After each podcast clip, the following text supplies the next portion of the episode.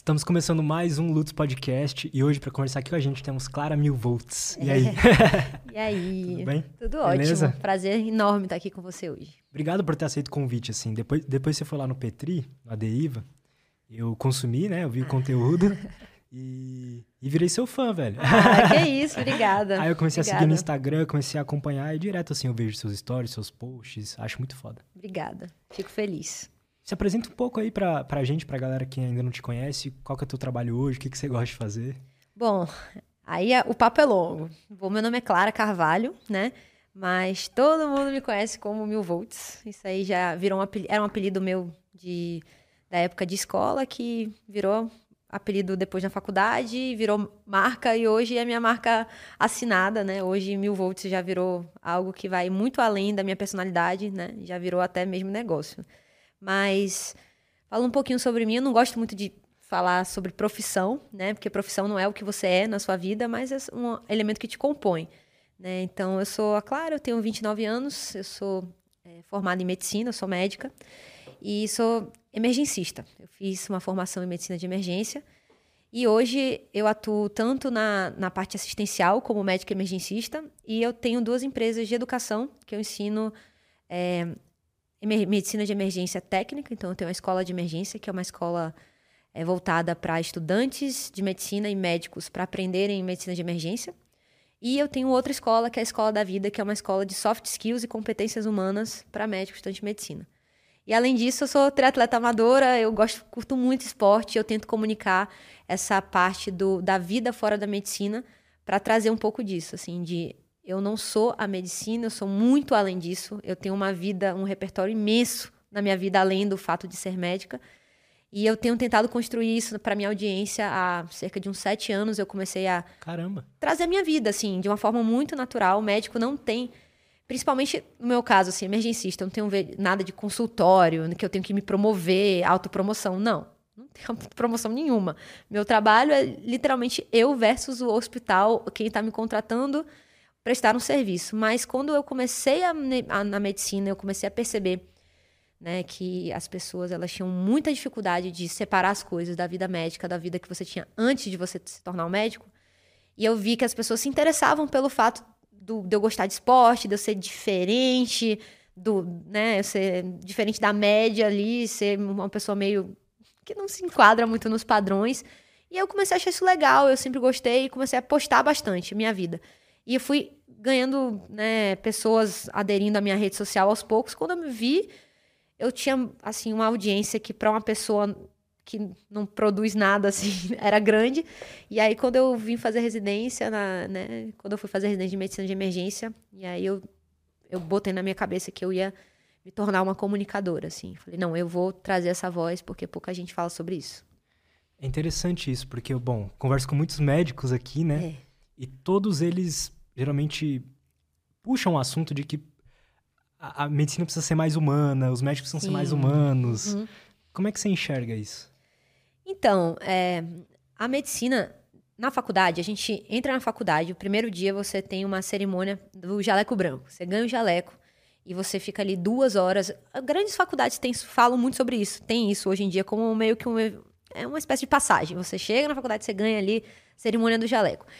E o jaleco ele vem com diversas responsabilidades. E os médicos eles tentam passar pra gente, e isso me marcou muito, assim, os médicos eles tentam passar pra gente que a partir daquele momento você está entrando numa transição da sua vida. Você era um ser humano, agora você tem a responsabilidade que você é um médico. Concordo.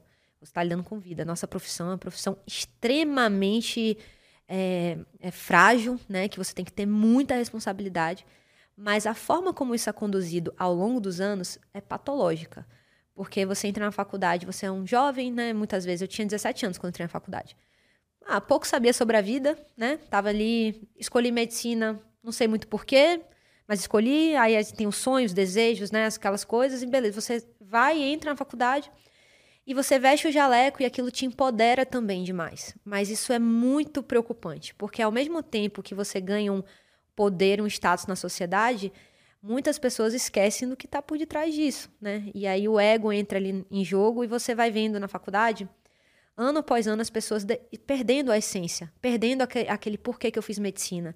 Porque a carga horária é exaustiva, você não tem tempo para muitas coisas triviais da sua vida que você fazia antes de você entrar na medicina.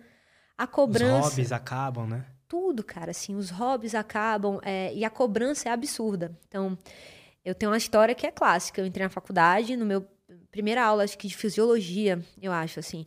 O professor deu um monte de matéria lá e falou: Ó, oh, vocês têm que entregar um estudo dirigido, alguma coisa assim. Semana que vem, peguem o livro tal na biblioteca, estudem. Eu saí da aula com um amigo, fui tomar um açaí. Aí fui na biblioteca pegar o livro, não tinha mais o livro. Aí, Pô, não tem mais o livro. Aí busquei lá, não tem, não tem. Falei, ah, vamos pegar o de alguém para tirar chegos. Aí perguntamos para cinco pessoas que a gente encontrou assim, ninguém tinha o livro. Ah, não, não tenho, não, não peguei e tal. Beleza, peguei um outro livro de fisiologia. Na época, é, não tinha, tipo, essa facilidade que a gente tem hoje de conseguir tudo pela internet, né? Comprar um livro no Kindle, baixar e tal, alguma coisa assim. E aí eu peguei um livro lá qualquer, estudei, porque o conteúdo técnico é igual para todos. Então você pode ter um livro que seja um pouquinho mais, mas o conteúdo técnico é igual. Mas quando eu fui devolver o livro, eu vi duas pessoas que tinham me dito que não pegaram o livro, devolvendo o livro. E aquilo ali, eu fiquei, eu fiquei assim, chocada. Eu falei assim, gente. E eu, eu me lembro, assim, perfeitamente desse. Esse foi o momento que me marcou, assim, dessa competitividade. E eu falei, por que, que uma pessoa não pode emprestar um livro? Que que, o que, que eu ter o mesmo conhecimento ou um conhecimento um pouquinho superior vai vai impactar na vida daquela pessoa. O que fez ela tomar essa decisão? Né? Simples, competitividade, que é estimulada na faculdade. É um querendo ser melhor do que o outro a faculdade inteira. E nisso você vai perdendo a sua essência. Você tá tão imerso aquilo ali, ah, o médico precisa de status, precisa disso, precisa daquilo, você vai perdendo a sua essência. E eu e aí para mim, é, indo nesse ponto, eu tô indo nesse ponto da do porquê que o médico tem que ser mais humano, porque para chegar no, nesse segundo momento que me marcou na minha faculdade, foi no meu sexto ano, último ano de faculdade, eu decidi fazer medicina de emergência. Especialidade nova no Brasil, a gente tem sete anos aqui de especialidade, sete, oito anos por aí. E eu tomei essa decisão e com isso eu sou da Bahia. E aí com isso eu falei assim, ó, eu vou para São Paulo porque eu acredito que eu vou ter uma formação mais completa. É, eu quero ir para São Paulo, quero viver a experiência de ir para uma universidade grande. Eu tinha um sonho de fazer USP, era um sonho meu. E eu comuniquei isso aos meus professores, aos meus colegas. E aí eu nunca vou esquecer um professor meu falou comigo que era que era piada. Todo mundo falava, Clara, esquece. A Clara, menina do esporte, a Clara, menina que vinha do, às vezes, de cabelo molhado, que era uma época que eu gostava muito de surfar. Eu saía, ia surfar de manhã e ia pra faculdade. Aí, a Clara? Não, a Clara não. Aí esse meu professor falava, não, a Clara, ela tem notas excelentes, é uma menina ótima. Mas eu não, eu não me destacava da forma como normalmente se espera, que é ah, claro, aquela menina que tá lá toda arrumada, que vai nos congressos apresentar mil trabalhos. Uhum. Eu fazia tudo low profile. Tipo, eu, eu, eu tinha minha essência lá, eu tocava, eu tinha, enfim, tudo low profile. E todo mundo ficou assim, duvidando mesmo, assim, de mim. E eu fiquei, caraca, assim, por quê? Porque eu sou uma pessoa que não bato ali nos padrões estabelecidos, eu não vou conseguir, né, chegar onde eu quero na minha vida. Isso para mim foi uma motivação enorme. Muita gente poderia até se frustrar. Para mim bateu o contrário. Eu falei, ah, não, eles não, eles vão, eles vão pagar a língua. Porque aquela coisa assim me deu uma motivação. Eu falei, não, isso não é possível. E aí eu consegui, né? Eu fui aprovada nas todas as residências que eu prestei prova. E depois disso as pessoas começaram a me tratar diferente. E isso me pegou muito. Mas ao invés de trazer isso pro lado negativo, eu, foi nessa hora que eu decidi comunicar, começar a comunicar de falar para o estudante, você é capaz, porque mu muita gente não vem para São Paulo dos interiores, de vários cantos do Brasil, porque acham que aqui eles não são tão bons o suficiente. É aquela crença limitante de eu vim de um estágio inferior, eu não vou chegar até lá. E a minha comunicação na internet começou por isso, para mostrar, seja você, seja autêntico, cuide da sua essência, é, da sua vida como um todo, que você vai conseguir chegar onde você quer.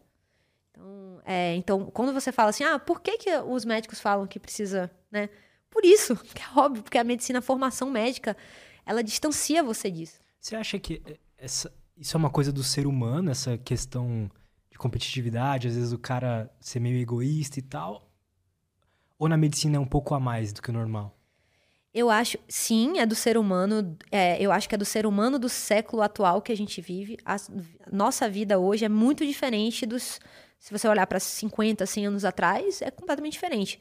Então você tem informação muito fácil, muito rápida, e hoje para você se destacar, é assim, são coisas mínimas que você tem que fazer. É, para você se destacar. Então as pessoas tendem a serem mais competitivas.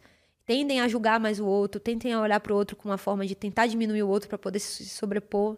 E a sociedade, eu, eu, eu vejo que a sociedade, cada ano que passa, está ficando mais doente, assim, mais. Os valores essenciais do ser humano vêm se perdendo. E na medicina, isso é muito preocupante. Porque você está lidando com vida. É, não tem como. Então, assim, você está ali é, na beira do leito, com, no meu caso, eu sou emergencista, eu estou na beira do leito com um doente crítico, numa sala, e na outra eu tenho uma pessoa que tem uma dengue. Simples. Então eu tenho uma pessoa que está ali infartando, com infarto e uma dengue. E eu estou cuidando das duas pessoas, com dois mindsets diferentes. E como é que eu faço para eu sair do mindset de luta, fuga, é, sistema nervoso simpático ativado e transicionar para o mindset de empatia, de trazer um bom cuidado? Então, essa falta de inteligência emocional é, que a faculdade não te dá, de você se tornar humano, você conseguir fazer essas coisas, faz com que você seja grosseiro com o cara da dengue. Ou que você esteja lá cuidando do doente grave e vem um, uma equipe, alguém da equipe multiprofissional, fisioterapeuta, enfermeiro, técnico, e você deu uma patada. Às vezes você não queria dar patada, mas você nunca aprendeu como lidar com essas situações. Então, por isso que na medicina é muito necessário você desenvolver esses skills, sabe? Acho que até pela vida do médico, né? Eu já vi muitas histórias que na, na época da residência é uma correria maluca. É um absurdo. Você tem que saber lidar com as suas ansiedades, suas angústias, os possíveis burnouts, né? Nossa. Hoje, sete em cada dez médicos, pesquisa recente que fizeram na, na AFIA, sete em cada dez médicos já sofreram de depressão. Então, assim, é, esse número é muito alarmante. Nas faculdades de medicina, esse número, o número de burnout tem sido cada vez maior. Então, inclusive, a, a eu comecei a, a, criar conteúdo voltado para isso, para saúde mental e etc. E a minha escola, a escola da vida, eu criei porque assim eu não aguentava mais. Assim, eu não aguentava mais ver tanta gente desistindo das residências, da medicina, do seu sonho, por conta do estresse do trabalho. Não porque não gostaria de estar lá, mas é porque não, não aguentava mais e não tinha uma válvula de escape, não sabia lidar com isso direito. E eu criei a escola pensando muito nisso, assim, porque na pandemia, a quantidade, você não tem noção da quantidade de colegas que se afastaram na pandemia por burnout. E foi um start, né? Beleza, a pandemia foi, foi complicadíssimo pra gente. Eu era residente, eh, eu era residente do segundo ano da residência, então, assim, era um ano mais. que a gente assume mais funções. Então, foi um ano muito crítico. Eu, eu me tornei chefe do pronto-socorro no R3, assim é, assistente é, do, do pronto-socorro no meu R3. Assim, eu, eu, dei 10 passos na minha carreira, assim, 10 anos de carreira eu tive que viver, porque não tinha quem fosse.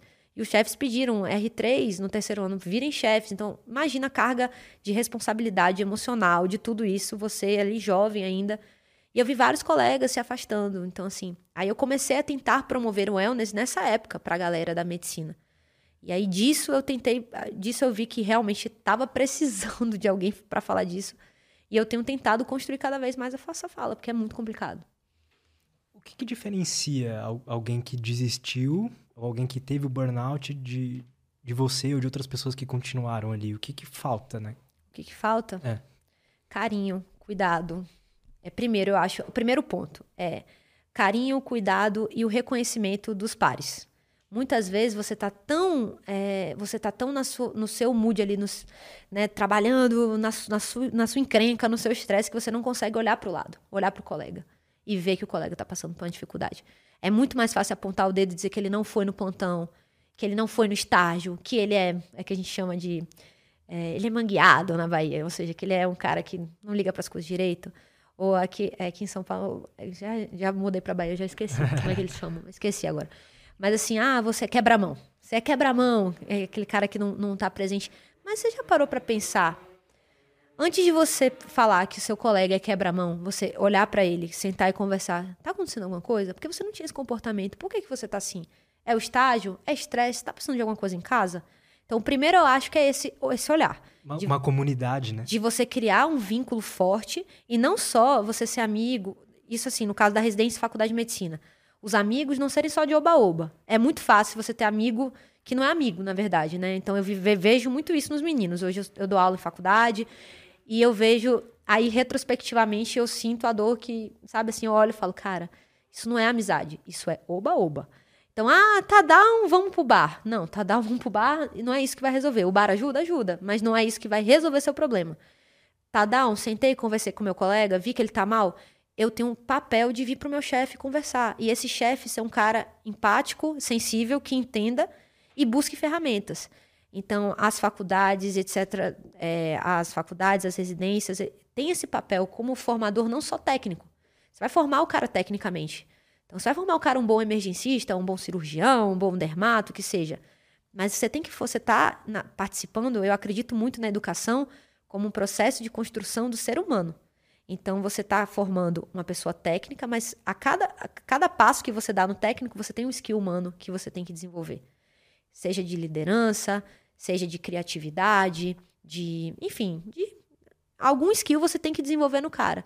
Então, é um papel do cara também saber reconhecer quando aquilo não está indo bem, não está fluindo. Se o cara não está entregando no técnico, talvez o emocional dele esteja bagunçado. E eu preciso ter ferramentas para poder descobrir e poder ajudar. Porque quando você não ajuda, esse cara vai embora. E eu vi gente indo, indo embora. Eu vi residente muito bom, assim, desistindo no terceiro mês de residência. Não é para mim. Cara, não deu tempo de você saber se não é pra você. Imagina, você sonhou. Você tá é, vamos supor, você está lá na USP. Caraca, é o maior complexo hospitalar de medicina da América Latina. A melhor universidade do Brasil. Você é do Xobrobro lá, sei lá, do, do, Nordeste lá, que nem eu. Você veio do, de algum lugar do Nordeste, então sim, você veio do interior de não sei aonde. Você sonhou com aquilo a sua vida inteira. Você chegou lá, você conseguiu. Seu esforço, seu suor, sua prova, sua batalha. Você chegou, você começou em três meses, você é capaz de dizer que aquilo não é para você? Ah, eu vivi, não, é muito ruim, ah, estressante, eu tava mal. Poxa, talvez sim, talvez não seja para você, mas eu acho que antes de você tomar essa decisão, quem tá acima de você, que tem experiência, tem que segurar sua mão e te mostrar o caminho, te mostrar que as coisas melhoram, é, te mostrar o que é resiliência, o que é, o que é antifragilidade, ensinar, ensinar. Ensinar mesmo como desenvolver, como você ser mais resiliente, como você tomar porrada e levantar, como é que faz. E, e isso, isso para mim é, um, é, é algo que o educador tem que aprender a fazer, para você não perder pessoas muito boas no caminho. E uma pessoa dessa, você pode destruir, sem brincadeira, você pode destruir ali dois, três anos da vida dela. Que ela, ela, um processo de desistência não é algo fácil, né? Ela provavelmente vai entrar num, num quadro mais depressivo. Com porque, certeza. Putz, que que eu, porque será que, que, eu, foi a decisão certa? Será que eu fiz certo? Aí se arrepende, volta atrás e vai e volta. E quando vê... E aí você, você pode passar ali, sei lá, meses, até mesmo anos se perguntando se aquilo era certo para você mesmo. Então, essas decisões difíceis na vida, eu acredito que elas têm que ser tomadas com, com um grau de maturidade muito grande. Então, você tem que estudar, você tem que estudar o impacto daquilo para sua vida e não tomar uma decisão, sabe, assim, nossa, decisão na emoção. E eu acho que é muito disso, que a gente não aprende a fazer isso, né? Na, em momento nenhum da vida, na verdade. Nem na escola, muito menos no vestibular, é, na faculdade também não. Eu, eu, já, eu tive amigos que queriam fazer medicina, mas que acabaram desistindo no meio do caminho, porque o vestibular já começa, né? É, verdade. Já é e competitivo aí, ali. Né? Exato. Né? e na residência, então, quando você termina a faculdade, você fala, putz, terminei seis anos ah, horríveis. Agora eu quero prestar prova. Ah, eu quero fazer dermato. Dermato é dificílimo de passar. Ah, eu quero fazer neurocirurgia. Ah, neurocirurgia não, não dá para você porque você, porque você é mulher. No meu caso, eu quero fazer emergência. Você é louca, você é mulher, você vai fazer emergência, você não quer ter filho, você não vai casar? A pergunta que mais eu ouvi era essa, assim. Então são tantos bloqueios que você tem que vencer. Caramba. É, é complexo. Aí você, você tá imerso nessa vida ali, nessa rotina de toda hora tem que ser uma aprovação diferente, sabe? E se você não tem esse equilíbrio emocional, as coisas pegam. Fora o ambiente, né? Assim, que é. às vezes cara se forma e tá todos os médicos comprando uma Audi, comprando a casa. Aí já é um grande problema, é. Aí você não ir se aí é não se contaminar pelo meio, né? É, você é a média das pessoas que você mais convive, né? Tem até aquela frase, você é a média das cinco pessoas que você mais convive. Isso é uma verdade. Isso é uma grande verdade. Então, quando você está num meio em que te leva a tomar algumas atitudes que às vezes você nem gostaria de tomar, mas você é influenciado por aquilo. Que é o que acontece, como você falou. Ah, o cara vai comprar uma casa, compra um carro. Comigo aconteceu isso. Eu terminei a minha faculdade e eu botei na minha cabeça, eu vou fazer residência. Vou estudar e vou fazer residência. Comecei a estudar antes de terminar a faculdade, né? Então, eu fiz um grupo de estudo com cinco amigos. Aí, vamos estudar? Vamos. Todo domingo a gente faz prova na íntegra, íntegra. Vamos se ajudar, criar o grupo de incentivo. Você é a média das pessoas que você mais convive. Em maio eu tava sozinha já. Por quê? É, aí, não, em maio, na verdade, mentira minha. Em maio tinham dois ainda, em julho não tinha mais ninguém, porque a gente formou em junho. E aí a galera foi. É, a gente tinha festa de formatura em julho. E eu não, eu não fiz festa. Na época eu não tinha condição financeira de fazer, eu não fiz a festa da, da turma. E aí, assim, isso, por um lado, na época eu fiquei meio triste, mas foi maravilhoso, porque assim, eu não, não parei, não, não saí do meu foco. E aí meus amigos começaram, ah, festa, isso, aquilo, tem que resolver isso. Não vou, não vou, não vou. Quando eu vi, a gente formou e eu já estava sozinha em julho. E eu continuei. E eles começaram a trabalhar. Aí a gente começou a trabalhar. Aí eu trabalhava, a gente trabalhava bastante, trabalhava bastante. Trabalhava umas 100, 120 horas por semana. Mas eu escolhi trabalhos que me permitiam estudar. Esses meus amigos, trabalho. Aí compro o carro, compro não sei o quê. Quando eu vi, falei, caramba, eu tava já me sentindo incomodada. Porque eu não tinha nada. não tinha nada. O meu dinheiro que eu tinha, que eu ganhava, eu, juntava para poder fazer as provas de residência para o sonho de São Paulo. Eu não comprei nada, eu não tinha carro, eu não tinha. Eu, eu, usava, eu tinha o carro do meu irmão que eu usava, mas eu não tinha. Enfim. Mas assim, foi, é difícil. Então você para, assim, você. Vou dizer para você que era fácil, para mim não, eu sofria. Fala, pô, também quero isso, também quero viajar, também quero, poxa, eu tô trabalhando, poxa, esse dinheiro eu vou investir em mim e nunca. Quando é que vai chegar a hora que isso vai virar? Mas aí você tem que ter muita maturidade para você não sair do que você quer para você continuar ali no, no, sonho, porque é punk. Você acha que a, a, tua vida no esporte te ajudou a ter esse mindset para a vida? Mil por cento.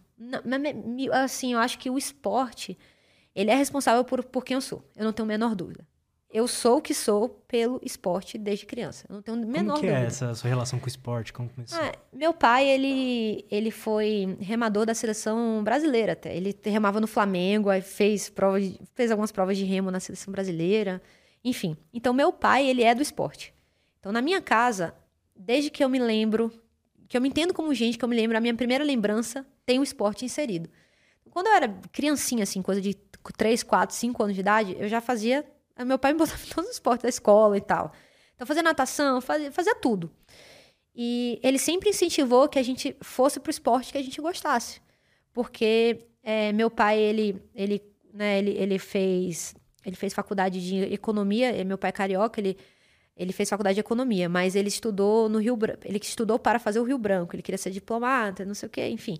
Então ele tinha uma rotina que o esporte estava inserido na rotina para potencializar o estudo dele. Então, ele, as, as histórias que eu me lembro da minha infância, meu pai me contando, as histórias são: ele acordava às quatro e pouca da manhã, aí tomava lá a vitamina, pegava a bikezinha dele, a, a, bike, a bikezinha calói dele lá, ia pro, pra lagoa no Rio, corria, não sei o que, levantava peso, voltava, tomava banho no próprio clube e ia pra escola. Aí depois de tarde ele tinha aula de francês, aula de não sei o quê, porque ele tinha o, o reforço, porque ele ia fazer o Rio Branco. E ele conta essa história, essa foi a história da vida dele. Depois ele, desistiu, ele desistiu de fazer, ele quis fazer economia, quis ir para outro rumo de vida. Mas ele foi super bem sucedido em tudo que ele fez por causa daquela rotina. Então, desde criança, ele falava isso com brilho nos olhos. Quando eu era criança, eu ouvia. Então, você admira sua mãe e seu pai, né? E minha mãe, é, minha mãe, ela super incentivava. Minha mãe sempre gostou de esporte também. Então, gostava de academia e tal, mas assim, incentivava, achava legal. E desde criança era a minha casa era assim, era era a rotina era acordar, fazer um esporte, é, estudar, ir para a escola, voltar, fazer outro esporte, fazer dever e dormir a, a infância inteira. Então eu é, teve uma época que eu jogava tênis, eu fiquei viciada assim no tênis e eu amava assim, era a minha vida. E meu irmão fazia natação. E, e, na verdade eu comecei na natação com meu irmão, só que eu não levava jeito. e aí eu ficava triste, que eu não tinha potencial, eu sou baixinha, meu irmão é altão, eu sou baixinha. E eu era mais, bem mais baixinha, e aí eu. Aí meu pai falou, filha, você não precisa ficar aqui. O que, que você quer fazer? Eu falei, ah, quero jogar tênis. Não, no prédio. Eu via pessoal. E aí eu jogava, e eu jogava muito bem. Jogava muito bem e eu jogava, passava assim, minha rotina era, eu acordava de manhã, ia pro inglês, às vezes, assim. É, duas vezes na semana em inglês, e quando eu não ia pro inglês, eu ia pra academia do tênis. Quando eu ia pro inglês, eu ia também, tipo assim, eu treinava a manhã inteira e ia de tarde pra escola. De noite eu jogava handball na escola, que eu era da seleção de handball. Chegava em casa 9 horas da noite, todo dia. Aí fazia dever, não sei o que, e dormir. Todo dia, a infância inteira. E aí, quando eu fui ficando mais velha, é, e eu sempre gostei de. Como meu pai gosta de esporte, eu sempre me inseri em todos os esportes. Então, meu irmão surfava, me ensinou a surfar, eu surfava com meu irmão. Meu irmão dava de, tem muito isso também, influência do, do irmão mais velho, né? Meu irmão dava de skate, eu, eu gosto de, eu ia lá com ele andar. Aí meu irmão, ah, jogava bola no prédio, aí tinha as meninas que também jogavam, a gente jogava bola. Fazia tudo, eu fazia de tudo, tudo, tudo. Se me chamasse pra qualquer coisa, eu ia. e só que meu, chegou um certo ponto, assim, na época de. Quando você vai ali pro primeiro ano, que as coisas vão ficando um pouquinho mais difíceis, né? Meu, minha mãe me mudou de escola porque eu não estudava de muito e tirava nota boa. Minha não, peraí. Vamos apertar o sarrafo. Eu fui pra escola um pouquinho mais difícil, é, lá em Salvador. E aí, é, lá na escola, e eu continuava querendo jogar tênis. E meu pai falava, aí não, beleza, vai jogar. Mas tem que tirar no mínimo uma nota X. Tipo, ah, tem que tirar no mínimo oito para você ficar aí nas Isso me incentivava, assim. Mas ele não falava isso de uma forma rígida, tipo, ah, você tem que tirar oito. Ele, ele jogava como se fosse uma, algo competitivo. Uma meta. Uma meta, exato. Uhum. E aí, nisso, eu comecei... E eu gosto muito de ler. E aí, meu pai me deu... É, eu comecei a ler livros sobre ciência do aprendizado na escola. E aí, eu comecei a ler muito sobre ciência do, do aprendizado, neurociência da pedagogia...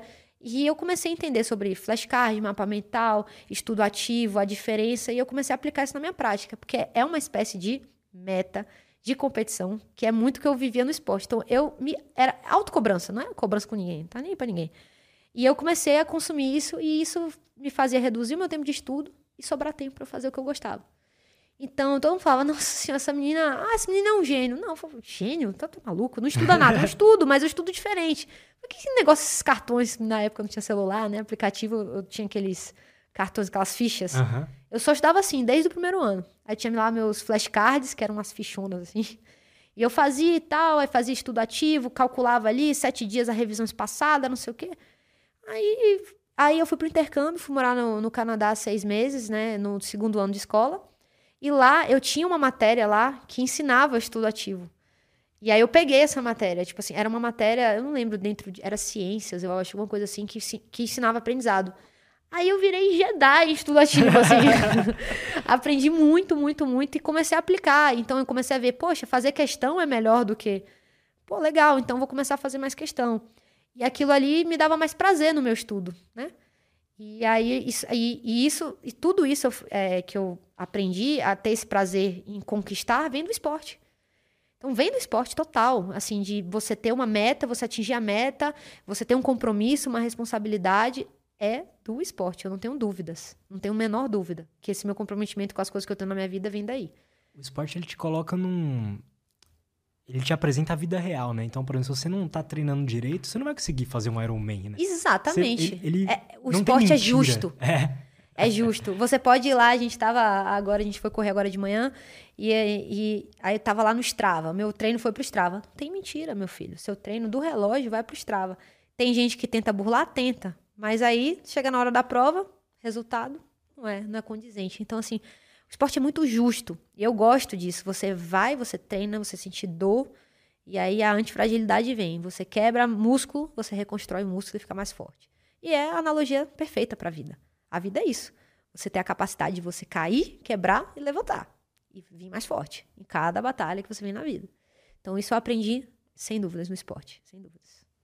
E hoje a gente sabe, né, que uma pessoa que pratica um esporte, tem uma, uma atividade física regular, ela vai ela vai estar tá protegida contra agentes estressores, contra ansiedade, etc. Sim, sem dúvidas, sem dúvidas. O esporte, é, se eu falar, se eu pudesse me perguntar qual é o melhor remédio do mundo, esporte. Se pudesse colocar numa pílula, o melhor remédio do mundo seria exercício.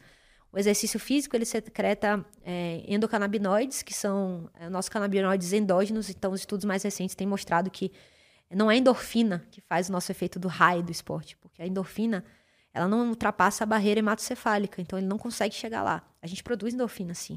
Mas não é isso que deixa a gente com aquele, ah, doidão, serotoninérgico, etc. Na verdade, são os endocannabinoides. Então imagina, você dentro do seu corpo, você tem uma, você tem a capacidade de produzir uma substância que vai te deixar mais feliz, mais disposto, positivo, alegre Secreta também o esporte, exercícios de média intensidade, secretam também BDNF, que é um neuropeptídeo que você aumenta foco, você aumenta sua capacidade de focar, de transicionar para tarefas sem muita distração. E isso são os techs, são hacks que o exercício físico faz, que coisas básicas que você pode mudar na sua vida te melhoram. E a gente está insistindo, e a gente insiste em ir por vias completamente. Né? Ah, eu quero um suplemento X, Y, Z, eu quero. Beleza, eu concordo, tem muitos nootrópicos excelentes, tem muita coisa boa para a gente fazer, para a gente aumentar a nossa performance cognitiva e etc. Mas faz o básico, cara. Sem o básico, sem o feijão com arroz, não dá. Então a gente tem essa, essa a sociedade é muito imediatista. Você quer lá na frente, você olha ali né? Em 30 segundos no Instagram você viu que a blogueira tal tá usando tal coisa, mas você não, não, não olhou no espelho hoje de manhã e fez o, o, básico, o café com leite bem feito? E acho que é mais ou menos por aí que o, o esporte ele é sensacional, cara, sensacional. Você chegou a passar por um momento de, de burnout assim na, na tua carreira?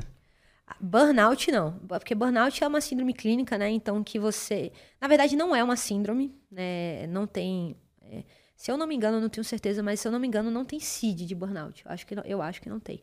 Mas assim, é um estado em que você perde a sua capacidade de, de conectar com o outro. Você tá, é um nível de estresse tão grande que você perde a sua capacidade de con, con, conectar com o outro, sentir a dor no outro, e você está tão estressado que você não consegue fazer absolutamente mais nada ali, além daquilo.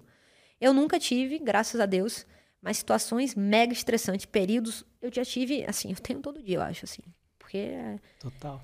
É, a vida, né? A gente olha ali um recorte da vida ali do Instagram e você acha que a vida da, da pessoa é uma maravilha. Não é, é luta atrás de batalha. Você tem. É um, a gente hoje, né? Tem que trabalhar, tem que pagar conta, tem que sustentar a casa, você tem as suas obrigações como é, eu tenho minhas obrigações como mulher, além disso, eu tenho a, as empresas, eu tenho meu trabalho do dia a dia. É muito estressante.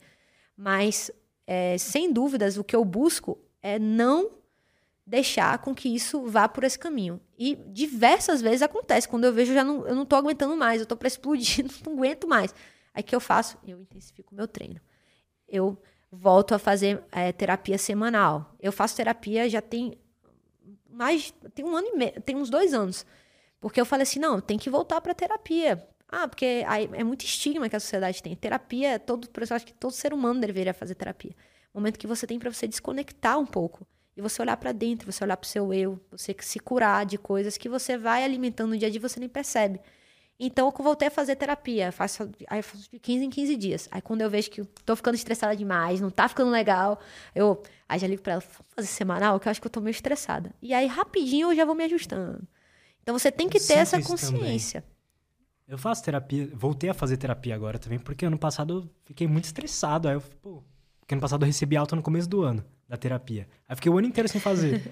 aí eu comecei a fazer, cara, duas sessões eu já você renova. Renova, cara. É, isso, e é aquela questão. A minha, a minha terapeuta é maravilhosa, ela é holística, ela é maravilhosa. Ela fala. É, eu, eu, eu, já falei pra ela, eu falei, nunca, você nunca vai me dar alta. Não tem alta. tipo, cara, pra mim, uma, pra mim eu, eu sei que existem vários, diversos processos que você tem que curar, que são curativos ali na terapia, que você vai identificar e você vai tratar, vai ser um processo terapêutico. Mas o dia a dia. A vida acontece. A vida né? acontece. Então, beleza, você se curou daquilo ali. Mas o dia a dia os problemas vêm e você tem um espaço seguro para você ser você, tá? Desconectar e você ter um, alguém que te instiga a olhar para dentro, olhar com é muito a lógica do do estoicismo, que eu gosto bastante, do budismo, de você ter uma visão superior. Você sair de você e ser capaz de olhar de cima aquela situação e observar o você naquela situação. Eu, assim, eu, eu, eu não sou uma pessoa tranquila, não, eu sou, eu sou agoniada, sou ansiosa com algumas coisas. Mas o que, que, eu, o que, que eu faço para não tentar deixar com que isso seja uma, uma característica minha? Porque se eu perguntar para qualquer amigo meu, pessoas que convivem comigo, vão dizer: Vixe, Clara é muito de boa. Tranquila. Nossa, ela é. Pô, Clara é alto astral, tranquila. Mas eu tenho os meus problemas, minhas ansiedades, minhas angústias. Mas eu tento fazer esse exercício. Quando eu vejo que eu tô para explodir assim, eu falo: Deixa eu ver essa situação de cima. É isso tudo mesmo? Como é que, que eu posso fazer para melhorar? Não tenho o que fazer? Aí entra a lógica do, do estoicismo. Eu não vou deixar com que coisas que eu não posso mudar alterem o rumo da minha vida. O que eu não posso mudar, não pode mudar e tá beleza. Agora, se eu tenho alguma coisa para mudar, eu vou buscar qual caminho que eu vou percorrer. Ah, vamos supor, ah, é, outro dia uma, uma eu, eu, faço, eu tenho uma turma de mentoria e uma mentorada me mandou uma mensagem de algo que era extremamente complexo em relação a, a, a financeiro, etc, que ela estava precisando de ajuda, etc. Mas como é que eu faço nessas situações? Né? De que tem nada que eu possa fazer. Tipo assim, eu tô precisando de algo que eu não tenho como oferecer. Eu falei, você tem como. Porque, assim, na verdade, se você olhar para dentro, é uma coisa muito maior. Será que esse seu trabalho atual não está sendo muito limitante a ponto de estar tá gerando todos esses outros problemas na sua vida? Então, qual que é o problema? Então, você ser capaz de olhar assim, é, beleza, eu tô com esse problema, mas qual que é a raiz dele? E quais são as Olha coisas que trás. eu tenho controle e que, Exato. E dentro desse cenário, você faz um diagrama. O que, que o que, que eu tenho de influência nisso? É isso, isso, isso, isso, isso. Beleza, agora, aonde eu posso atuar? Eu posso atuar nisso. 1% todo dia. Você já vai estar melhor do que ontem. E essa sensação de você ir mudando pequenas coisas no seu dia a dia e você ir vendo a sua vida mudar, mesmo que devagarzinho, você vai se desconectando daquele processo de estresse. Você tá vendo se tá melhorando? Beleza, né? É, não é, uma, é o que eu falo, não é uma corrida de 5 quilômetros, é a vida é uma ultramaratona. Então, assim, eu sei que no quilômetro 10 você tá bem, no quilômetro 20 talvez você não esteja tanto, mas aí você tomou um gelzinho, você tomou um sal e você tá bem no 30, e é assim. E você não buscar o tempo inteiro é, estar bem e feliz, porque isso é uma utopia. A felicidade, ela não pode ser buscada. A felicidade, ela é, ela é, um, é um resultado das suas escolhas de todos os dias. Né? É um sentimento que ele apenas vem, que você não busca, você não compra, você não vem. Ele apenas vem, que é um processo né, natural. Um pouco sobre isso, porque acho que ontem eu estava vendo um neurocientista falando sobre felicidade também, que é, é neurobiologicamente é, é, é, impossível você ser feliz, chegar num momento de felicidade é, o tempo inteiro, né? É. A felicidade ela é um, é um estado de ser, né? De, é um estado de espírito. É, e eu, eu gosto muito de filosofia, eu gosto, leio bastante, enfim. E se você olhar os ensinamentos, se você quer aprender sobre o básico da vida, valor, felicidade, emoções positivas, como ligar com dor, com negativo, olha para três séculos antes de Cristo, porque assim, o que a gente fala hoje são coisas que são faladas desde de século 3 de antes de Cristo. Então é estoicismo, é ensinamento de Sócrates. E a gente busca uma vida, a gente tem que buscar quando a gente busca pela felicidade, a gente nada mais quer do que equilíbrio. A gente não quer felicidade, a gente quer paz. A gente quer tranquilidade. E a felicidade, ela é um resultado do, do que você experimenta em todos os seus dias. E muitas vezes você associa é, coisas que você vão acontecer no seu dia a atos felizes. Por exemplo, ah, comprei tal coisa, me senti feliz. Hum, não. Você comprou tal coisa, você se sentiu realizado. E a realização é um sentimento positivo que lhe deixa feliz. Mas você abraçou seu pai, você se sentiu feliz. Carinho. Então você tem que. O que, que você tem que identificar? Quais são aquelas coisas que eu faço no meu dia a dia que me deixam minimamente feliz e o que está por detrás disso? Porque não é o carro que você comprou. Não é isso que está te deixando feliz. É o processo de você ter conseguido, na sua jornada, ter batalhado, ter conquistado aquele bem que não é simplesmente o carro, é o que está por detrás dele. Porque quando você consegue olhar nessa loja, você se torna mais minimalista, você consegue experimentar felicidade nas mínimas realizações. Então você não vai estar feliz só quando você comprar o carro. Mas você vai estar feliz também quando você realizar uma tarefa hoje que você não tinha que ter feito. Você, a gente não está acostumado a dar check na agenda e falar: que bom que hoje eu consegui ler 10 páginas do livro. É, não vai te deixar tão feliz como comprar um, um carro. Não vai. Mas é a percepção. A partir do momento que você percebe que a realização é um sentimento que lhe faz feliz e não é o bem material, você começa a experimentar a felicidade nas pequenas coisas do dia a dia. Então eu vejo, é o que eu vejo muito assim, as pessoas elas ficam buscando a felicidade sempre no novo estágio, ao invés de conseguir ver nas mínimas coisas. Então hoje assim, eu tô aqui em São Paulo esse final de semana, é, eu venho para cá uma vez por mês porque eu tenho que, por conta da escola de emergência, a empresa sede aqui, a gente uma vez por mês eu venho. Mas hoje eu vim para formatura de um dos meus melhores amigos, que é, é, ele é o diretor da escola hoje, trabalha comigo, formou comigo na faculdade, é, veio um pouquinho depois para cá, fez a mesma residência que eu, a gente é, faz tudo juntos, enfim. E aí eu estava comentando isso com meu irmão hoje, assim, poxa, nos últimos seis meses, essa é a primeira vez que eu não venho ao trabalho, que eu venho ficar com vocês, com a família e me divertir. E, mas eu vim já num modo de trabalho tão intenso que eu, eu só fui, juro para você. Eu falei isso pro meu irmão na quinta, mas eu tava com tanta coisa para resolver de trabalho, estressada com coisas da vida que eu tinha que fazer, enfim, coisas que eu não entreguei, que eu tinha que ter entregue, não sei o que, tão ansiosa que eu não consegui aproveitar direito como eu gostaria. E aí hoje de manhã, esporte, correndo. Eu fui correr com meu irmão. 19 quilômetros, né? É, eu corri 19. é tempo pra caramba, uma hora e quarenta. Eu fui correr com, com meu marido, com meu irmão, a gente foi pra correr. E eu tava super estressada, eu tava chateada, enfim. Quando eu fui correr, quando deu o quilômetro 10, que aí bateu, endorfina no canal, foi uma, assim, na minha cabeça eu falei, caramba, veio essa coisa assim. Por que, que eu tô chateada? Porque eu tô triste, eu vim me divertir, eu não tô me divertindo. Por quê? Esse é problema meu, que eu não tô conseguindo olhar ali. Eu tô olhando o copo meio, meio vazio, não meio cheio. E aí, sim, aí você para, assim, nesses momentos que você tem introspecção. Talvez se eu não tivesse ido correr 19 quilômetros, que me deu uma hora e 40 de tempo para pensar na vida, que eu não corro com música, não corro nada, eu não ia chegar nessa conclusão. Eu ia continuar pensando nas coisas negativas que eu não fiz, que eu não entreguei lá, e pronto, eu ia embora amanhã. Acabou. E aí hoje eu falei assim, beleza, eu ainda tenho um dia inteiro para aproveitar, vou curtir, vou fazer minhas coisas. E o que eu tenho que entregar, ah, amanhã eu faço. Devo ter um tempo amanhã, enfim. Então são essas pequenas coisas. Você tem que moldar esse seu cérebro a você às vezes parar e poder refletir, olhar para dentro, para você conseguir ter esses processos de felicidade, porque eles senão eles nunca vêm, né?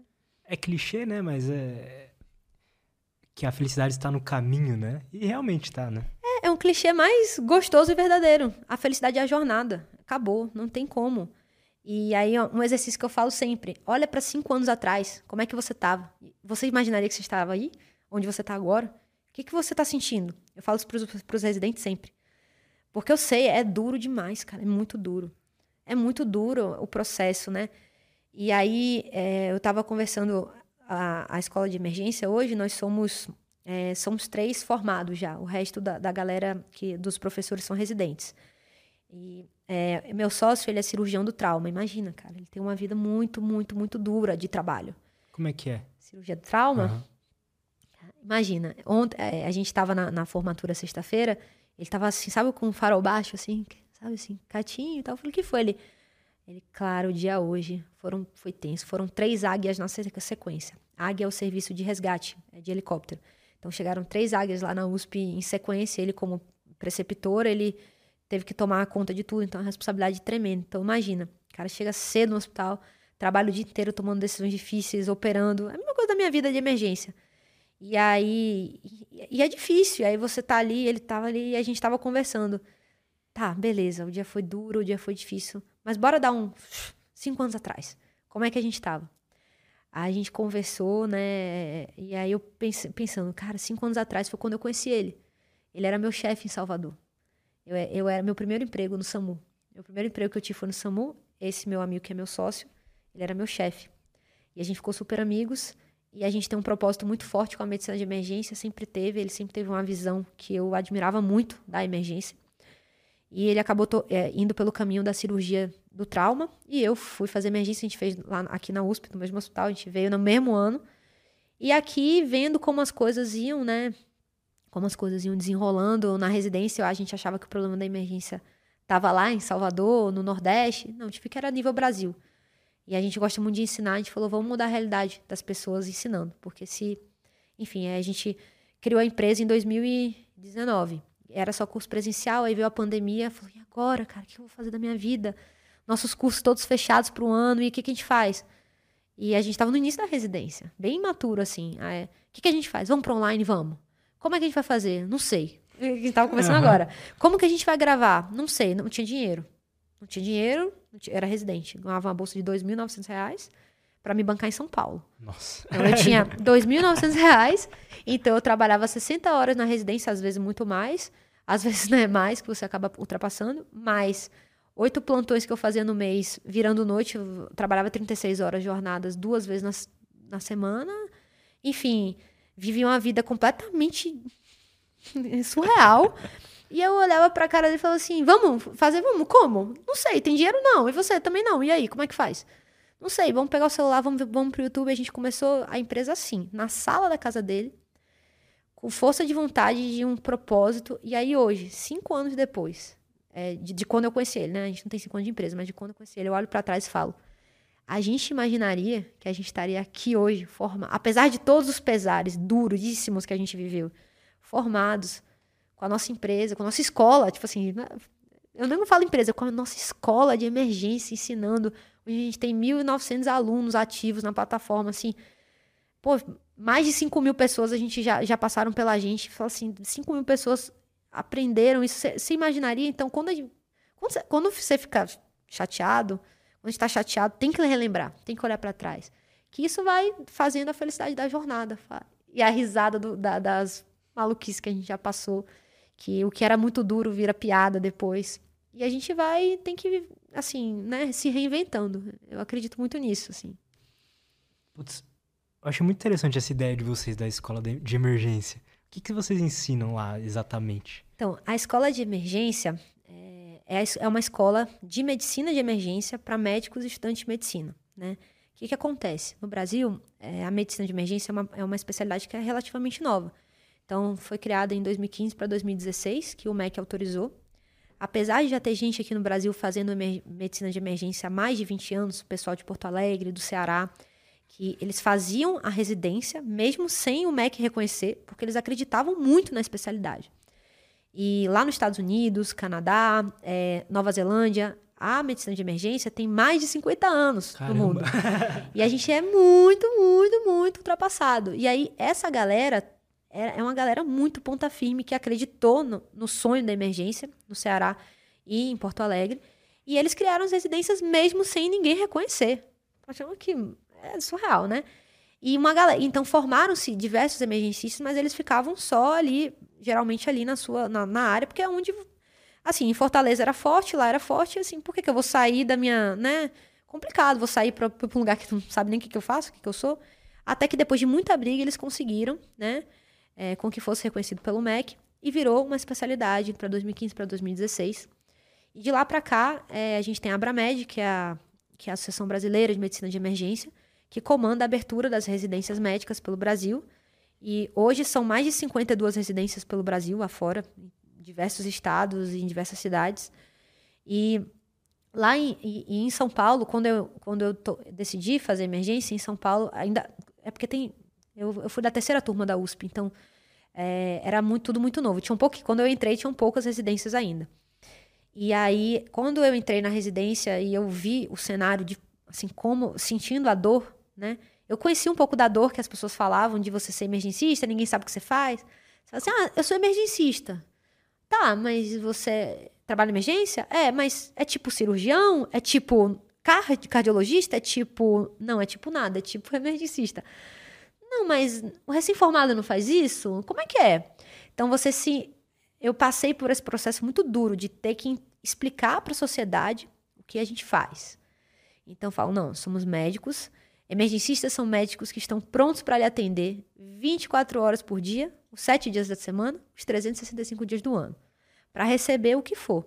É cirúrgico? A gente atende. É clínico? A gente atende. Subespecialidade, é emergência da cardiologia, da reumato, da endócrino, a gente atende. Pediatria, a gente, a gente atende. A gente atende, a gente é capacitado na, na residência. Aí é o cenário ideal, não é o que acontece é, em todos os locais por conta de falta de mão de obra qualificada, falta de, um de uma preceptoria qualificada. Mas o, o, cenário ideal seria você aprender a tratar todos os tipos de emergência, é, clínicas ou cirúrgicas, que entram no pronto-socorro. É tipo um canivete suíço ali. Exatamente. Então a gente, a gente é tipo aquela. É, MacGyver, resolvo tudo. É, é o que eu falei lá no início. É dengue, resolvo. É Facada, resolvo. Resolvo o primeiro momento. Qual, qual que é o nosso papel? Cuidar do doente crítico até que ele tenha um, um, um tratamento definitivo. Por exemplo, se eu reconhecer que aquele doente é grave, eu reconhecer qual recurso que ele precisa e eu indicar qual recurso que ele vai precisar agora e encaminhar. Então, se ele precisa de uma cirurgia, eu bater o olho, eu examinar meu paciente, pedir os exames adequados. É cirúrgico? Cirurgião, toma aqui, tá pronto para operar. O cirurgião não tem que ter, perder tempo no, no pronto-socorro. Não, deixa que a gente resolve. Estou estabilizando enquanto você está lá operando. É da ortopedia? Botei o seu ombro no lugar. Vou fazer, vou fazer aqui as manobras, vou ver os exames. Ah, tem um ligamento rompido, tem alguma coisa assim? O ortopedista vai precisar? Te encaminho. Se não, pode deixar. Depois ele vai no seu, no seu consultório. Pode deixar que eu já dou alta. Pediatria. É, pediatria que é uma das, assim, por exemplo, ginecologia obstetrícia. Fazer um parto, óbvio, sem complicações ali chegou no, na. Enfim, é um médico que resolve ali o primeiro cenário até que o especialista possa chegar. E, se, e, as, e muitas vezes não é necessário que o especialista venha. O especialista tem que estar preocupado com outras coisas. Então é o médico perfeito para uma UPA. É o médico perfeito para o SUS. É o médico perfeito também para o hospital privado, diminui custo. Então, se você tem uma pessoa que é capaz de fazer diversas funções, se você tiver três pessoas dessas, ela substitui muitas vezes, deixa com que os especialistas eles estejam focados na especialidade que para eles é excelente, que eles ganham, é mais rentável para eles. É melhor porque eles se especializaram, focaram naquilo. E eu me especializei para estar tá ali. Parece então, legal. É muito, é muito legal, cara. Assim. Agora, esse é o cenário ideal. O que a gente vive na prática é duro. É duro, porque o é uma. O que faz ser duro?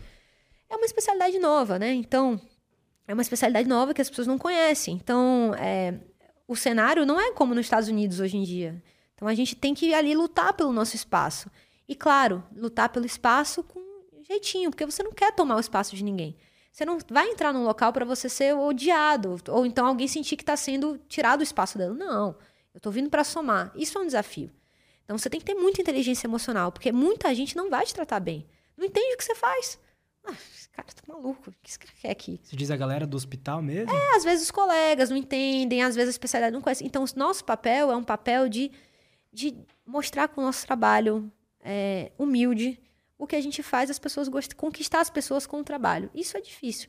Então a escola de emergência, ela veio nesse sentido, porque quando eu vi a realidade, e aí me dói muito, porque eu trabalhei no SUS é, antes de formar, não, eu trabalho, mentira, trabalhei, não, eu trabalhei até hoje, sempre trabalhei no SUS, mas antes de formar, eu fui aquela recém-formada que trabalhou no SAMU, na UPA, não sei o que, no interior, na plataforma de petróleo. Eu, eu era eu pegava o que vinha, eu, eu, eu trabalhava. Trabalhava muito, estudava muito. Eu, óbvio, ia fazer residência, estudava muito.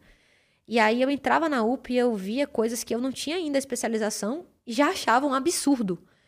Assim, muita coisa que acontecia, que não era para acontecer, por falta de capacitação durante o processo formativo do médico. Então, na faculdade de medicina, o médico, ele não tem uma matéria estruturada de medicina de emergência. Muitas faculdades não têm assim. Olha, você vai ter aqui uma matéria, medicina de emergência. Você aprende a emergência na cardiologia, a emergência no, no, na cirurgia, no trauma.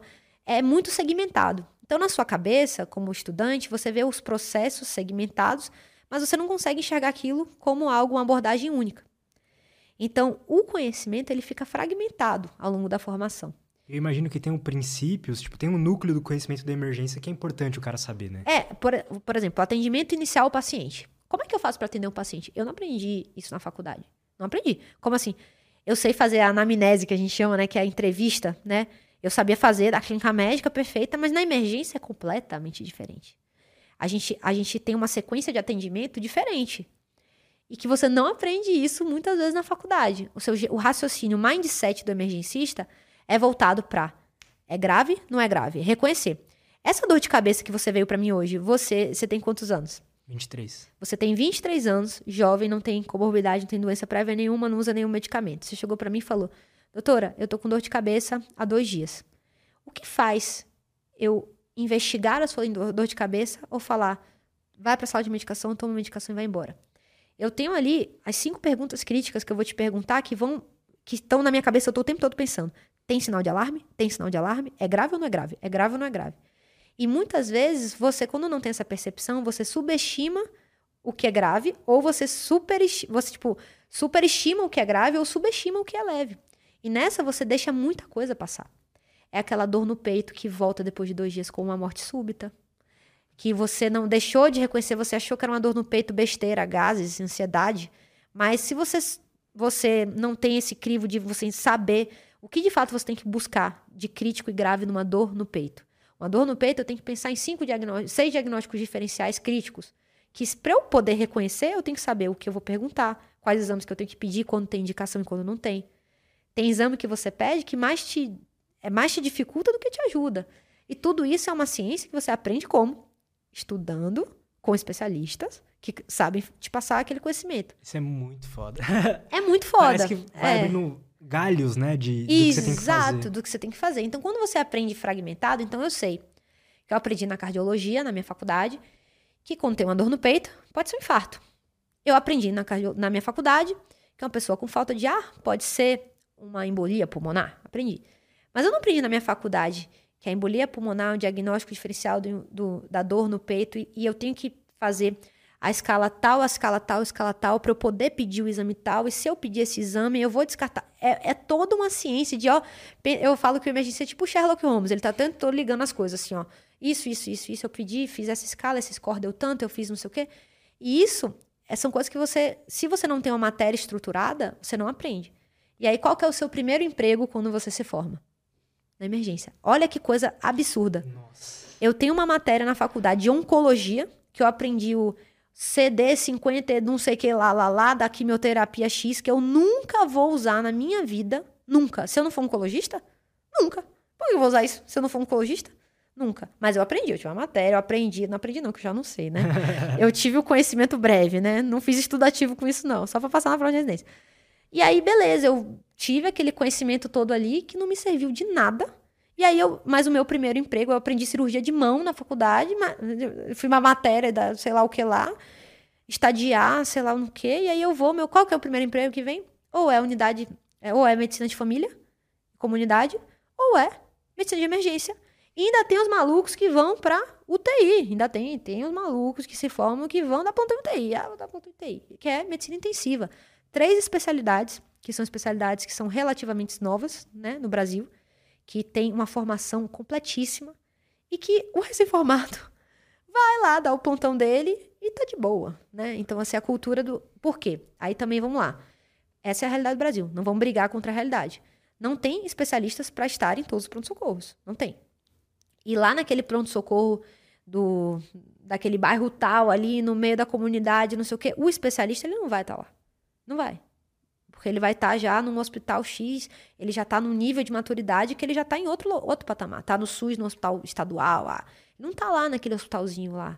Não está. Mas quem está lá é o cara que formou. Que bom que a gente tem alguém para estar tá lá. Mas esse alguém precisa estar tá capacitado, porque ele está cuidando de gente, de vida. E esses locais que têm menos recursos são os locais que você precisa ter os melhores médicos. Se você não tem exame, se eu não tenho tomografia, eu preciso ser muito bom de olhar para o doente e saber examinar o doente. Então foi essa dor que a escola de emergência, a escola de emergência ela surgiu por isso. Eu e meu sócio, a gente olhava assim, é, eu chegava chorando em casa, assim, cara, olha isso, não sei o quê, indignada, ele indignado, indignado, indignado. Até que um dia a gente falou assim, bora parar de, de, de ser indignado? Vamos mudar a realidade, nossa realidade? Como? Fazendo básico, ensinando. Ah, mas vamos começar fazendo curso presencial? A gente montou um curso presencial lá em Salvador, na UFBA, na Universidade Federal. A gente fez uma reforma no, no laboratório da universidade. É, fez uma doação para a universidade, fez uma reforma lá e, e, a gente fez um curso lá. E foi fantástico. O pessoal amou. E aí a gente fechou vários cursos para outro ano. E aí foi o ano da pandemia. E aí eu falei para eu falei, Geibel, é, o nome dele é Geibel. Eu falei, Geibel, essa é a oportunidade da nossa vida de tornar um negócio que é para uma escala de 20, a gente vai virar o tsunami da transformação. Porque, cara, se a gente faz online, eu posso chegar em locais que eu nunca chegaria com presencial. Olha que mais. Como é que a gente vai fazer? Falei, rapaz, não sei não, mas a gente é bom de dar aula. Vamos ligar a câmera e vamos dar aula. E ele é muito, ele ama tecnologia. Ele é cirurgião, mas ele ama, ele manja muito. Ele começou a aprender YouTube, você vê assim, o um mínimo viável. E a gente foi fazendo. E aí a gente ficou, assim, uns dois meses, um mês e meio mais ou menos, assim, como que a gente vai fazer para lançar? Como vai ser? Como que a gente vai fazer e tal? Fez o Instagram lá e tal. Até que nós dois pegamos Covid juntos, assim, na mesma época. Porque, imagina, a gente estava trabalhando no mesmo hospital na pandemia e a gente convivia muito. E era assim: alguém na, na residência espirrava Covid, pegava uma galera, porque você estava trabalhando. No conforto médico, a gente tinha que comer, tirava a máscara, não sei o que, pegava uma galera. E a gente pegou na mesma época. E a gente viveu a seguinte situação é, a, a bolsa da residência não pagava nosso aluguel. A gente dava plantão fora da residência. E a gente ficou 14 dias sem trabalhar. Falei, eu não tenho dinheiro para pagar o meu aluguel esse mês. Porque meu dinheiro na, o nosso dinheiro, no tanto tempo dele, era na conta. E aí a gente foi o nosso primeiro start. Eu falei para ele assim. E a gente já estava produzindo conteúdo gratuito para pandemia há muito tempo. A gente fez um curso inteiro, porque a gente começou a ter tanta iatrogenia, que é erro médico, que a gente recebia no hospital, de gente fazendo muita loucura, muita besteira, que a gente se comprometeu com aquela causa. E a gente começou a dar é, ensinar online de forma gratuita. Enfim, a gente estava aprendendo a dar aula e. Imagino que devia ter um monte de médico ou recém-formado que estava ali na total. linha de frente, precisando daquele. Precisando do conhecimento. E aí a gente falou: vamos trazer o que tem no maior hospital da maior convidado da América Latina, foi a USP. Vamos, vamos pegar o que a gente aprendeu aqui no Hospital das Clínicas e ensinar? bora. A gente tem uma didática que a gente faz caso clínico, não sei o quê, enfim. Fizemos lá uma sequência gratuita. Mais de 3.500 pessoas assistiram, mas numa fase que a gente tinha 300, a gente tinha acabado de começar, 300, 400 seguidores, alcançou tanta gente. E a gente começou a crescer fazendo as coisas por propósito, que a gente percebeu assim, cara, que maneiro. E aí, é, a gente com Covid, eu e ele, ele um virou pra cara do outro assim, falou, cara, e agora? O que a gente vai fazer na nossa vida? Lascou. Esquece, pô, aí bora lançar um curso online, ao vivo, StreamYard, tipo, mínimo viável. Vamos fazer os casos, a gente cobra baratinho. A gente cobrou baratinho, super baratinho, só que teve muito aluno. E a gente, com, aquela, com aquele curso, a gente conseguiu pagar nosso aluguel. É, assim, e coisa que a gente nunca tinha noção que isso era possível, sabe? E dar um primeiro up de comprar um, um programa de edição que a gente não tinha, um, um, um programa pro, de comprar ali uma, um softbox que a gente não tinha, aí melhorar uma coisa, comprou um celular para mim, a gente, ele comprou, trocou o celular dele, que era o celular que a gente filmava, trocou o meu pra gente filmar um pouquinho melhor, iPhone melhor e tal. Aí depois de um pouquinho, comprou a câmera. E aí foi assim, foi um curso online. Aí desse curso online as pessoas falaram, quero mais, ao vivo. Aí a gente, no curso ao vivo, a gente vendeu um curso que a gente não tinha. eu sou muito assim, eu sou muito louca. Tipo, bora, bora, bora. Eu virei pra ele e falei, bora, ele, bora. Vamos vender um curso que a gente não tem? Vamos. E aquilo pra gente na pandemia foi sensacional, porque a gente tava cansado, longe da família. Então, assim, eu tava lá completamente sozinha, não conseguia voltar para Salvador. Então, é, eu moro em Salvador, na época, é, é, na época eu não, não, era casada, meu namorado morava em São Paulo, ou, desculpa, em Salvador, eu morava em São Paulo, minha família toda, sozinha. Pandemia, não podia viajar. Meus amigos de São Paulo, também todo mundo, é que não era da medicina, enfim, não ia me ver nunca, né? Ninguém queria ver a gente, a gente era tipo Uhum. Os, os, infectados, né? Então, enfim, e aí aquilo ali para mim virou a minha vida durante seis meses. Então a gente, a minha rotina era eu ia para residência, da residência para casa dele, que era o nosso estúdio, era uma, a sala da casa dele. A gente ficava lá fazendo brainstorm, gravando, mexendo, melhorando, ficou ruim, melhora, edita. Aí a gente começou a desenhar com o iPad, aí dar aula com o iPad. Pô, legal, dá para botar o iPad aqui, não sei o que. Enfim. E a gente criou esse curso, e aí esse curso foi legal, a galera curtiu. Aí desse curso eu falei, eu tive um ensaio. É, a gente brinca muito que eu sou o Pink, ele é o cérebro. Eu sou a doida que tem as ideias mirabolantes e ele pega e executa tudo que eu faço. ele não sei como, ele dá um jeito e executa.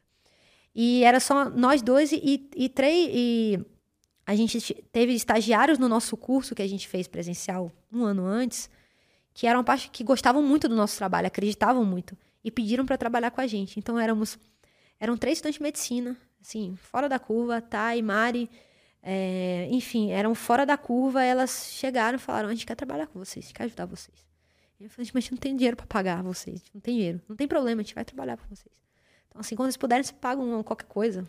Eu quero, a gente quer trabalhar com vocês. Então, ajudavam a gente com as mídias, com a parte burocrática, e foi assim que a gente fez. Até que eu tive o estalo e falei assim: não tem como eu ficar lançando curso e o aluno escolher. Agora eu quero entubar. Agora eu quero aprender a reanimar. Agora eu quero aprender trauma. Não é o aluno. Se ele não aprende isso na faculdade, eu tenho que dar para ele tudo. A faculdade. Exato, eu tenho que criar uma plataforma que tenha tudo, que o cara entre e, e ele tenha a linha dele ali de, de, de, aprendizado. Então, que ele aprenda a cuidar de um doente grave, que ele aprenda a entubar. E durante a jornada dele, o que for sendo necessário, ele vai consumindo de conteúdo. E ao mesmo tempo, a emergência é um mundo. Eu, numa plataforma, eu vou alimentando. E, e isso é um processo nosso interno da gente nunca parar de estudar e sempre melhorar, e sempre dar aulas novas, fodas, e melhorar os cursos, enfim. E aí eu, fui, eu tive a ideia de montar a escola como uma plataforma. Que antes era só o nome, o curso era um, chamava Mover Pé, Pronto Socorro. Mover é o nome da nossa empresa. Mover é uma, uma sigla que é da emergência, que é monitorização, oximetria, venóclise, enfim. E é uma gíria que a gente fala, move o paciente. Aí, o nosso mover e o nosso de mover mesmo, para quem não é da medicina entender que Legal. é o nome da empresa. E aí, a gente criou a escola, e aí a gente começou a alimentar a escola, aí a gente começou a crescer, e aí a gente começou a trazer de pessoas, e hoje nós somos já um time já de mais de 20 pessoas, em coisa de dois anos e meio, assim. Que foda. É muito legal, assim. A gente tá no início ainda, né? Mas, Mas vocês estão num lugar muito bom, né? Porque, como você falou, o cara sai da faculdade de medicina formada, é onde ele vai trabalhar é na, na emergência, né? E o cara que tem 50 anos, que ele quer fazer um extra para viajar com a família, ele vai para onde? No consultório, muitas vezes ele não consegue tirar aquele extra. Ele tem ali o quanto que ele ganha, Mas esse mês ele quer tirar um extra para algo, para reformar a casa, sei lá. Para onde ele vai? Para o plantão. Mesmo cardiologista, se você olha um plantão de um hospital particular, só tem a galera mais velha, especialista, por quê? Porque ama plantão, porque plantão é uma delícia. Tipo, quando você tá num local que você tá acostumado, que você tenha. É, é, gostoso de trabalhar. Então, se você faz isso uma vez na semana, tem gente que não gosta de viver como eu vivo, tipo, viver disso. Mas que tem o prazer de estar ali uma vez na semana, duas. Então, esse cara, ele quer que a Clara emergencista, que só estuda isso, atualize ele. Então, para ele é interessante também. Então, hoje, o nosso, nosso, a, nosso, a gente tem como atingir. Nossa, são 500 mil médicos no Brasil. Então, assim, a gente tem como atingir muito, assim, muita gente. Total e levar essa mensagem. Também, é, o primeiro passo que eu acho é que a gente a gente já conquistou a, a, as pessoas, a, a, nossa audiência, nossa audiência está crescendo muito, então a gente está conquistando ali no one on one, assim, né, das pessoas que vêm. Agora, o grande desafio que a gente está transicionando agora é de ir para voos maiores, de conseguir trazer essa voz que eu trago aqui para as faculdades de medicina. Falar, beleza, você não tem condição de trazer uma estrutura para sua faculdade, eu, tô, eu quero montar uma estrutura que eu consiga ensinar os seus alunos, porque os seus alunos vão atender a população. Não é, é, é muito acima, tipo assim, não é, não é uma plataforma, não, não é uma plataforma, não. Eu, tô querendo trazer qualidade para o ensino no Brasil, né, assim. E é aí, um absurdo não ter a matéria de emergência, né? E algumas até tem, mas é muito desestruturada. É, é, é, um negócio assim. É porque. Eu, eu entendo por quê. Porque não tem especialistas ainda, muitos, assim, em todo o canto do Brasil. Não tem. Essa galera tá ocupada fazendo o trabalho deles, né? Ou, ou, ou envolvida em outros projetos, ou, ou tocando residências, ou até mesmo. Enfim.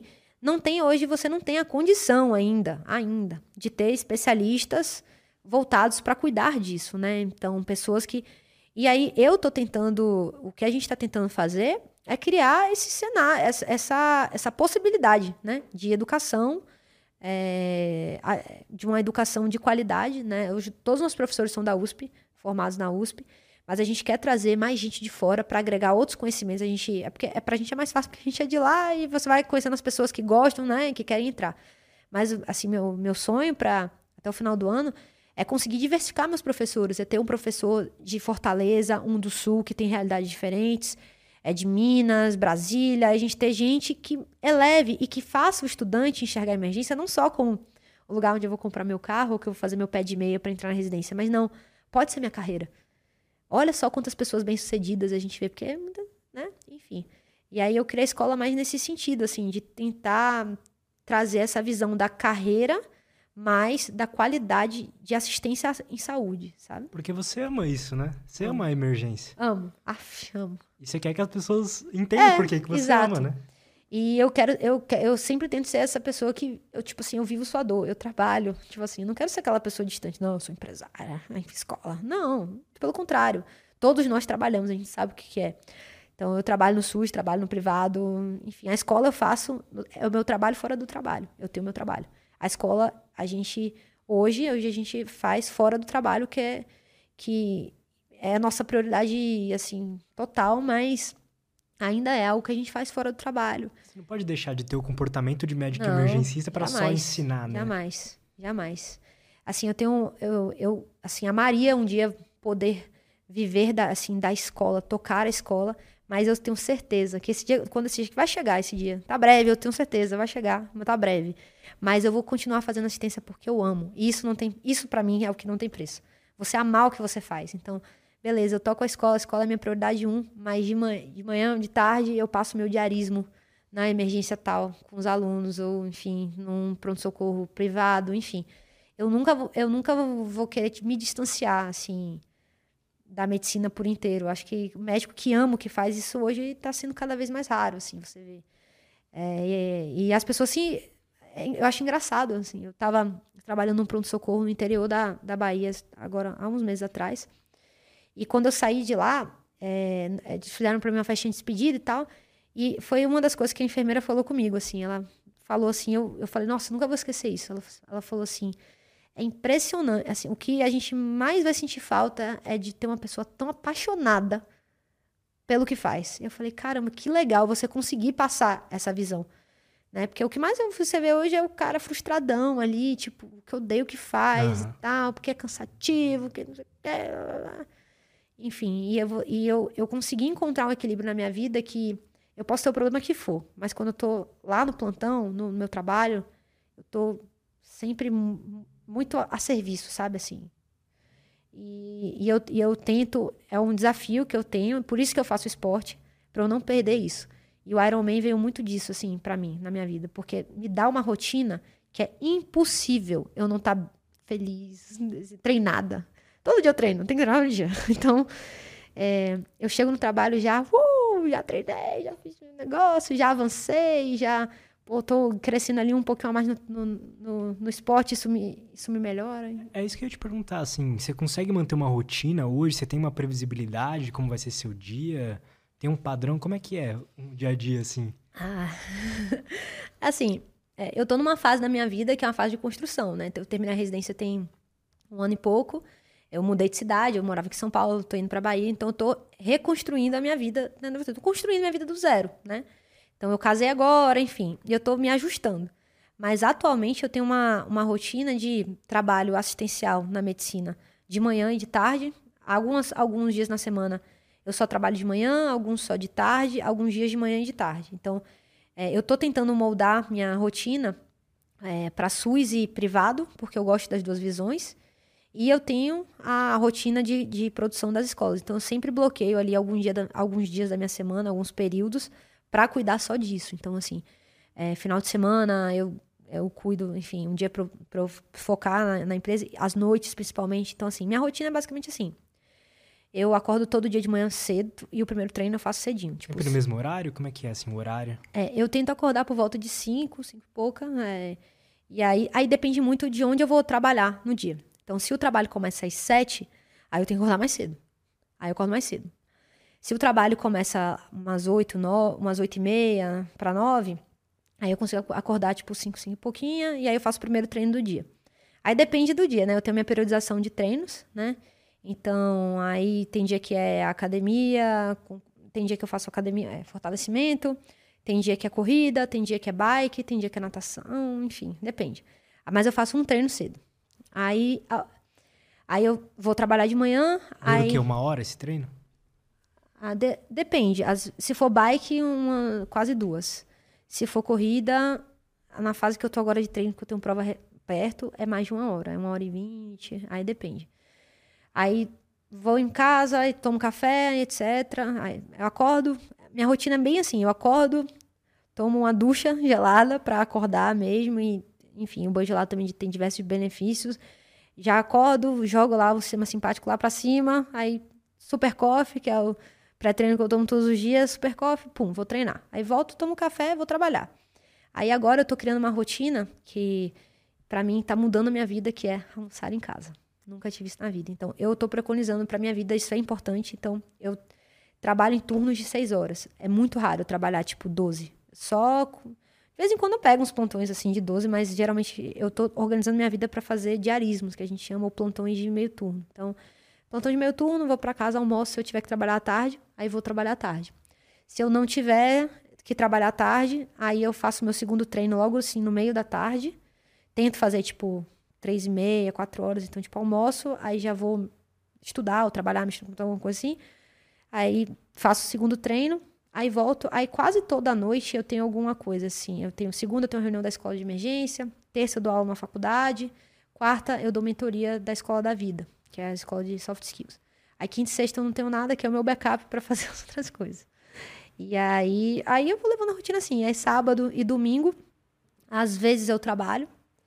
É, eu tento não trabalhar para por qualidade de vida, para enfim, ter um pouco mais de sossego e poder ter mais tempo para olhar para minhas outras coisas, para descansar, porque na rotina é difícil. Eu tenho muita dificuldade de dormir cedo, ainda tenho. Eu tento, mas é difícil. É difícil desligar. Eu tenho dificuldade, assim.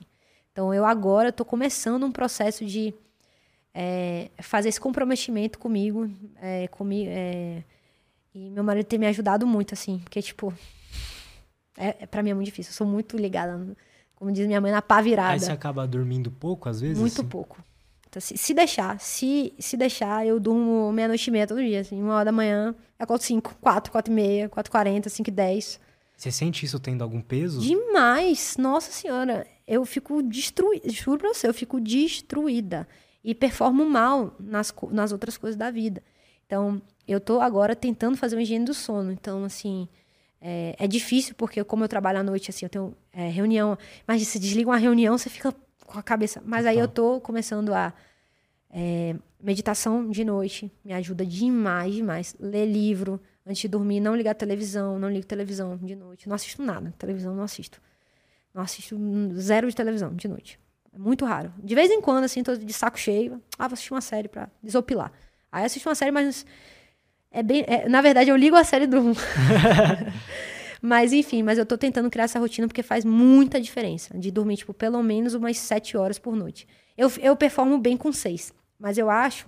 É, aí eu ainda tô me adaptando para ver, assim, mas eu acho que foi que é resquício da residência.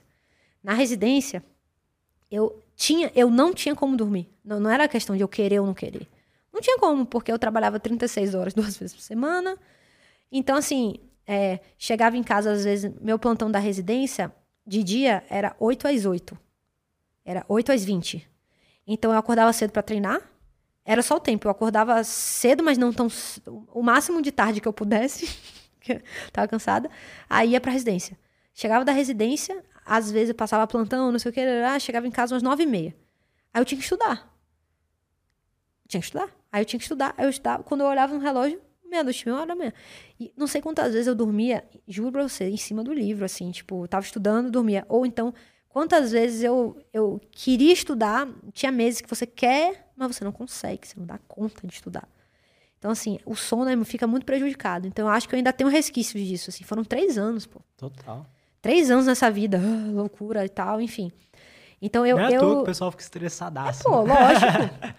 E aí, assim, eu, eu durmo com seis horas, eu fico bem, eu fico tranquila. Mas eu percebo que quando eu durmo sete, é, eu fico muito bem. Eu durmo sete horas por noite, três dias seguidos, eu sou outra pessoa, outra pessoa. Então, assim, eu acho que eu sou ok com seis horas, mas talvez eu tenha que me permitir um pouco mais, eu não me permita. E aí é um desafio, né? É um desafio. A rotina é puxada, é puxada, mas você tem que buscar, né? melhorar. Eu tento. A tua, assim, questão de alimentação, de treino, como é que é? Alguém te ajuda nisso? Não, total. Eu tenho um treinador é, que... É, eu tenho um treinador, a gente se conheceu na pandemia, quando eu comecei a correr na pandemia. Estresse, loucura, essa vida louca. E aí, esse, meu sócio, ele ama correr. E aí, ele sempre gostou, ele era do exército, ele sempre gostou de correr. E aí, ele falava, bora correr. É muito doido. Ele, mil volts mil volts, bora correr. Vamos correr, bora correr que você pode desestressar. Aí eu, a primeira vez, eu nunca vou esquecer, a primeira vez foi um, passei por um perrengão, assim, num dia de pandemia duro. E eu tava chorando, não sei o que. Ele, bota o tênis, bora correr. Aí a gente saiu pra correr, os dois lascados, corremos horrível. Me senti super mal, mas super bem. Super mal na corrida. Nunca tinha corrido assim. É, eu não era. a corrida nunca foi meu esporte, nunca. Mas me senti muito bem. Me senti livre. Você lembra quantos quilômetros você fez? É cinco. É a gente fez cinco morrendo. A gente fez cinco quilômetros em trinta e tantos minutos, sei lá. Gente, horrível, assim. Se sentindo mal, querendo parar, querendo morrer a cada dois minutos, querendo beber água. Toda hora, ah, vou parar, vou parar. Não vai parar, não. Eu vou parar, vou parar, vou parar, que eu tô morrendo, tô morrendo. É, corrida, endurance é costume, né? Enfim, cardio aeróbio, costume. E eu não tinha, a gente foi, foi horrível. Mas quando terminou e a gente foi ouvindo música, e a gente foi ouvindo chiclete com banana, Bahia, cantando, tipo assim, aquilo ali foi tão bom. E aí aquilo se repetiu várias vezes. Até que é, eu conheci o Fernando, que é o meu treinador. É, uma, é, uma amiga nutricionista, eu fui, passei numa consulta com ela, que na época eu fazia dieta vegetariana, só que de qualquer jeito, aí fui nela. Ela me ajustou toda e falou: vai nele. Ele era treinador dela, falou assim: é a Ju Maciel. Aí ele falou assim: ó, vai nele, que ele é sua cara, você vai gostar muito, vocês vão se dar super bem que ele é compreensivo. Tipo, não adianta você pegar um treinador que não entende a sua vida. Ela falou assim, ele é, um, ele é sensacional, ele é um, é, além de um ser, de treinador, ele é um ser humano sensacional. E eu fui conversar com ele. Primeira coisa, na minha primeira entrevistazinha, primeiro papo que eu tive com ele, foi, ele me falou, conte sua vida. Que aí eu contei. Ele falou assim, olha, a corrida vai ser diversão. E sabe, aí ele me perguntou muito de esporte que eu já fiz, aí eu contei para ele dessa minha empolgação, ele falou: "Pronto. A corrida vai ser para você uma forma de você se reconectar com o que você sempre foi, com essa questão de um pouquinho a mais todo dia, de ver o progresso. Você vai ver o jogo do progresso. Vamos colocar uma meta? Vamos correr uma meia maratona em seis meses. Hã? Você, você tá doido? Ele falou assim, ele, ele percebeu que comigo tinha que ser assim. Não era, ele não faz isso com, não faz isso com as pessoas. Mas isso que eu amei nele. Numa conversa de telefone, ele percebeu o meu jeito de ser. Aí a gente se conheceu. Aí começou a treinar umas duas semanas depois, ele fez essa proposta. Ele viu como eu era comprometida, que eu cumpria os treinos, que eu ia, que eu tava empolgada, que eu mandava para ele. Então foi aquele cara que ele me abraçou, sabe? Assim, ele me deu aquilo, aquilo que eu tava precisando. Ele realmente foi um treinador. Um treinador é isso. Treinador é a pessoa, não é porque você é profissional, não. É a pessoa que realmente entende você e quer te treinar para sua melhora. E aí a gente fez esse comprometimento de fazer uma meia maratona em seis meses. E ele foi, e ele o tempo todo para mim era assim, confia. E aí ele me explicava, sentava, eu sou muito nerd. Aí ele sentava, explicava fisiologia de tudo, eu ficava tipo, caramba. E aí a gente, e aí como eu fiz essa minha maratona, foi horrível quando eu fiz essa primeira, assim, doloridíssima.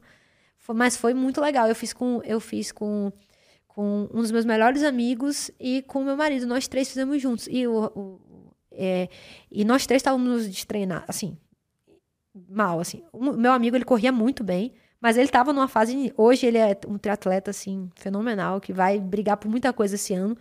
Esse meu amigo hoje em dia até faz. Ele fez pós-medicina esportiva e trabalha com isso até. Que e massa. foi dessa época, assim. Ele fazia pediatria, largou para fazer. Foi dessa época que a gente deu essa engatada de começar a correr e tal, treinar. E aí esse meu amigo foi fazer, aí um outro grande amigo meu, Vitor, pô, um amigão, muito meu amigo mesmo, também médico, começou a treinar teatro. Falei, claro, compra uma bicicleta. Falei, Tá doido. Aí eu conheci uma triatleta, não sei se você conhece, mas ela é uma pessoa que é muito famosa no esporte, a Lu Haddad. É Luciana Haddad. Ela é uma não triatleta, conheço. ela fez, foi campeã de diversas provas de Ironman durante diversos anos. Enfim, ela, ela é uma pessoa maravilhosa. E ela é médica também, lá do Hospital das Clínicas. A gente se conheceu lá. E eu, e, eu, tinha esses pequenos gatilhos, assim. Meu treinador falava, você é a cara do triatlo. Eu não sabia nem o que era uma bicicleta. Tipo, nunca tinha pensado. Só a calói, minha calóizinha de cada. Bicicleta. Aí o outro amigo, bicicleta. Aí não que, triatlo. Aí eu conheci a Lu, no hospital. Eu conheci por causa do hospital.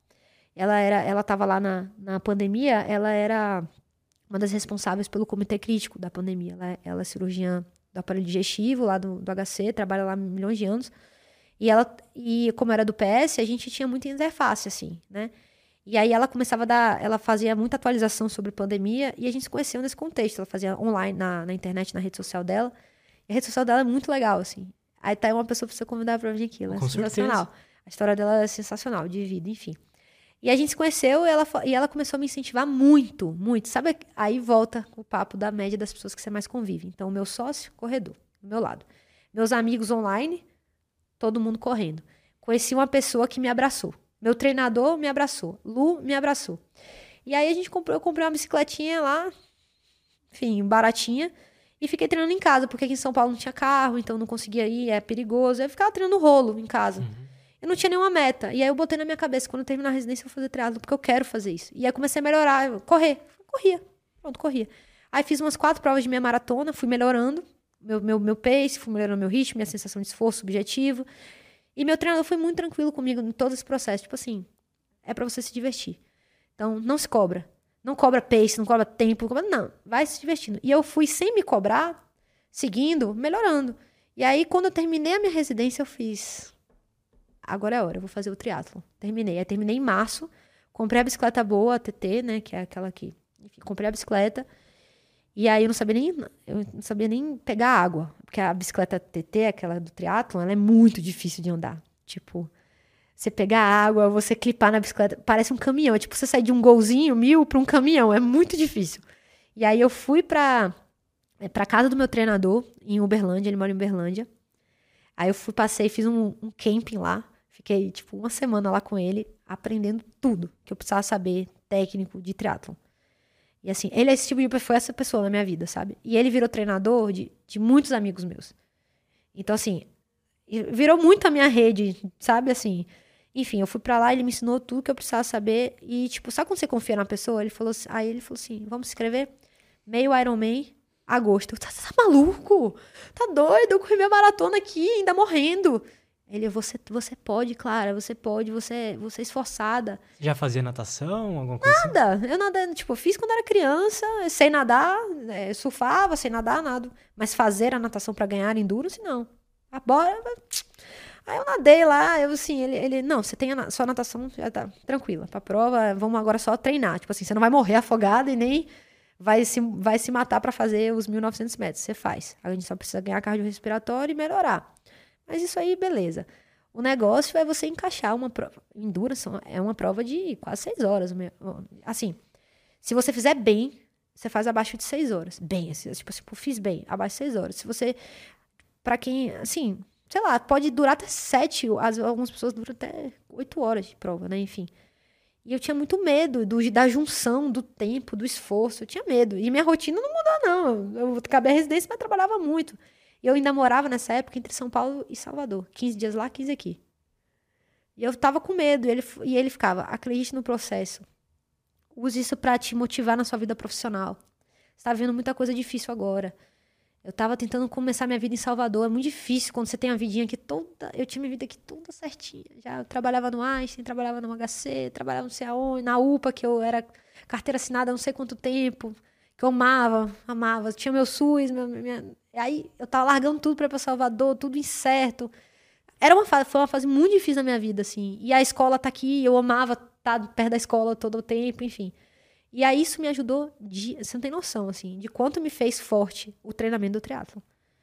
Tipo assim, eu, eu me sentia, a sensação era de que tudo é possível. Assim, eu me sentia assim, falava, velho, se eu tô aguentando, como é que eu tô aguentando? Eu, todo dia eu me questionava, como é que eu tô fazendo isso? Como é que eu tô melhorando? Quando eu fiz a prova, é, e aí, assim, a prova, a primeira prova que eu fiz vai ser uma prova que, assim, vai ser a prova que eu tenho. É, é, meu marido me deu um quadro com a medalha, com tudo, assim, que tá no meu estante do meu escritório, que vai ser assim. Aquela é a prova da minha vida, porque minha avó faleceu na semana da minha prova. Então, assim, além de tudo, minha, minha avó faleceu na, no domingo, minha prova era no outro domingo. Então, tipo assim, não foi no sábado, minha prova era no outro domingo. Assim, eu já estava vivendo uma vida, assim, muito, de muitas, sabe, provações, e aconteceu isso de uma forma muito inesperada. E foi o ano do meu casamento, então, tipo assim, era dois meses antes do meu casamento, minha avó ia cantar no meu casamento, tá? assim, pra família foi uma coisa muito, foi uma barra danada. E, eu, e aquilo ali, eu só, aí eu tinha, né, eu, no primeiro momento falei, eu não vou fazer a prova, não tenho condição de fazer isso. É, eu vou exigir muito mais de mim do que eu posso dar, eu não, não tenho condição. E aí você ter as pessoas que lhe conhecem. Aí foi meu marido, meus pais, meu irmão, meu treinador, meus melhores amigos do triatlon que iam fazer a prova comigo, esse que eu comentei, de chegar para mim e falar assim: "Isso vai lhe fazer muito forte. Faça a prova". E eu não queria fazer não, eu né, já estava entrando naquele negativismo assim. A importância que por mais que você seja uma pessoa é, emocionalmente forte, tem muita coisa que vai te desequilibrar na sua vida. E isso ali para mim foi uma perdi o chão assim por uns instantes assim, sabe? Ninguém você... ia te culpar por você não, não também, isso, né? nunca. E, e, é muito disso, assim, era muito disso, eu não tava nem aí para ninguém. Mas eu vi a, a, mensagem que eles me passaram, era muito mais olhando para mim. Isso é importante para você, o esporte é sua vida. Vá que você vai se sentir, hum, assim, faça a prova para ela, para você, para tudo que você está passando. E aí foram as melhores 5 horas e 49 minutos que eu tive na minha vida.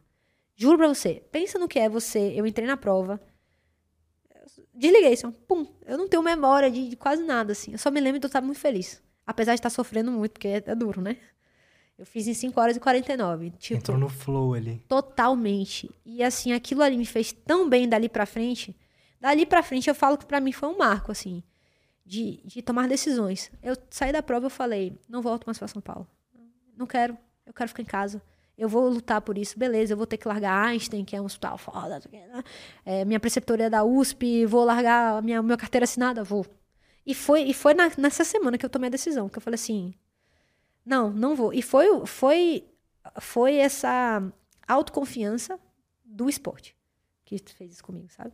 Então, assim, o Iron, para mim, teve essa representatividade na minha vida, assim, de é, anything is possible, que é o, é o logo, o logo do, do Iron. É, quem faz a prova não é uma marca, não é um status, não, não é isso. É você passar por esse processo que a prova ela é um reflexo de um ano. No meu caso, foram seis de tipo do tempo que você está treinando. Então a prova, ela não é uma, é, ela é a, eu, eu lembro muito disso. Eu, eu, correndo, eu só pensava em tudo que eu passei para estar tá ali. Tipo, cara, que foda que eu tô conseguindo, né? E isso vai te deixando mais forte, assim, até pra, pra tomar decisões, para tudo. Fortalece, me fortaleceu muito. E aí, depois disso, eu me apaixonei pelo esporte, né? E aí eu vi que essa rotina ela casa muito com o que eu acredito, então me faz estar muito presente, porque quando você não tem uma meta esportiva, pelo menos eu, eu sou assim. Eu não tenho muito tesão assim de treinar quando eu tô tipo não tenho nada para nenhuma meta. Eu vou, treino, porque para mim é terapêutico, né? vou pra academia se tiver que ir, vou, mas vou procurar um esporte, gosto de esporte, vou jogar tênis, vou sei lá o quê. Mas eu fico muito mais feliz quando eu tenho uma meta. Né? Nem que seja uma, uma 10 quilômetros mais rápido, sei lá, alguma coisa. E aí, e aí nisso eu, eu tenho. Agora eu vou fazer uma prova mês que vem. É, fazer o, o Ironman, meio Ironman 70.3 de Florianópolis. Aí depois disso, a próxima coisa que eu tenho programada, eu vou fazer com o meu treinador. Meu treinador, ele é trail runner, ultramaratonista de montanha. Aí Irado. eu vou fazer com ele uma. A gente vai fazer Torres del Paine em outubro. E aí uma coisa bem diferente, mas que também exige muito do mental, do foco. E isso tudo te ajuda também, não só né, isso tudo que eu falei da vida, das batalhas da vida, mas ajuda muito lá na emergência. Né? Do tipo, do foco de só tô olhando para isso aqui agora. Isso aqui é a coisa mais importante que tem. O caos está acontecendo e eu tô focada, eu tô tranquila, né? Isso no... Isso é muito interessante, é, né? É muito louco. Ultimamente, assim, as pessoas que eu mais estou admirando, eu vou ver o cara é triatleta. Mas se você olhar grandes CEOs, né? Assim, grandes pois empresas, é. você vê os caras fazem endurance. É, ou, é, ou faz endurance, é, ou porque é. Porque é isso aqui, ó. É. Cara, não, não existe. Eu falo assim, ah, a pessoa fala, ah, eu não consigo. Você consegue consegue, você só não sabe ainda. Você consegue, você consegue. É isso. A prova de endurance é a cabeça o tempo inteiro. Eu, a galera que me pergunta, você corre de fone ouvindo música? Aí eu falo, hoje não. Quando eu comecei, eu, era, eu não conseguia. Minha mente era o tempo todo para, para, para, e a música me distraía. E eu tive que criar esse processo que demorou um tempo de você aprender a sentir dor e gostar. Né? É, é, para mim, o esporte é isso. É você ser capaz de tomar porrada, sentir dor, sofrer e. Voltar no dia seguinte. No dia seguinte, feliz. tipo, tive um treino horrível ontem. Pô. De novo. Oba, quero de novo, né? Então, é basicamente essa, essa capacidade de você achar conforto no desconforto. O esporte é isso. Conforto no desconforto. E, é isso, e a vida é isso. A vida é você conseguir estar confortável nas situações desconfortáveis. Porque vão existir desconfortos todo santo dia da sua vida. E você ser capaz de olhar para dentro, achar o seu espaço ali de calma, de serenidade e achar o seu conforto para lidar com essas batalhas. Para mim, felicidade é isso, assim, porque se a vida sempre vai ter dificuldades e coisas difíceis, assim, que vão sair do seu controle, ser feliz, se desse para mudar no dicionário, é você saber lidar bem com essas coisas, sabe? Sim, sem dúvidas. Como é que você hoje separa os valores da tua vida assim? Como é que como é que você vê daqui para frente, sabe? Como é que você vai tomar suas decisões colocando o que em pauta? Ah, hoje eu acho que é, tem uma palavra que a galera, algumas pessoas hoje até fogem dela, é propósito, né? Que acham que propósito é balela, que é besteira, né? É papo de coach. Mas propósito tem muito a ver com valores, né? Então, propósito é colocar os seus valores na frente. Então, eu, eu hoje, trabalho, eu, na minha vida, eu faço tudo propósito, assim. Eu não faço nada à toa. Então, tudo tem um valor primordial ali. E aí, a forma de elencar esses valores, para mim, tem muito a ver com o que, que eu estou vivendo naquele momento. Então, eu tenho um exercício, eu faço isso muito na escola da vida. Eu tenho, assim, várias aulas que eu falo sobre isso, sobre essa construção de metas inteligentes é, a curto, médio e longo prazo, porque você, a cada momento da sua vida, as coisas mudam e os valores também. É, assim, os seus valores primordiais, eles são, serão sempre os mesmos, mas as prioridades vão mudando. Então, você tem o valor família, você tem né, o valor carreira, você tem o valor, é, enfim, é, esportivo, enfim, o que for lá. O seu, mas você, eu particularmente, eu sempre tento colocar ali uma prioridade para um momento médio prazo. Eu não, não, não gosto de olhar as coisas para muito para frente. E aí eu vou elencando ali as prioridades. Por exemplo, no final do ano foi meu casamento. Assim, eu priorizei meu casamento. Então, meu valor, família, minha vida pessoal. Então, assim, foi um momento que eu trabalhei menos, que eu me dediquei menos ao esporte, eu não tive nenhuma prova, eu estava treinando só porque eu gosto, eu não, enfim, porque aquilo ali era importante. Agora eu estou numa fase carreira. Por quê? Porque eu já ajeitei minha vida, a gente está começando a... carreira, beleza. Então agora é minha fase carreira. Então esse é o valor primordial para mim agora. Até quando? Não sei, mas eu faço, eu reacesso em três, três em três meses eu paro e faço uma autorreflexão. Onde eu tô? O que, que eu tô fazendo? Onde é que eu quero chegar esse ano? Isso é importante, são conversas importantes que você tem que ter o tempo inteiro com você mesmo. Até porque senão você vai vivendo valores de outras pessoas, que não são seus, né?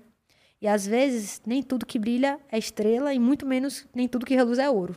Adoro essa frase. Adoro. Nem tudo que reluz é ouro e nem tudo que brilha é estrela.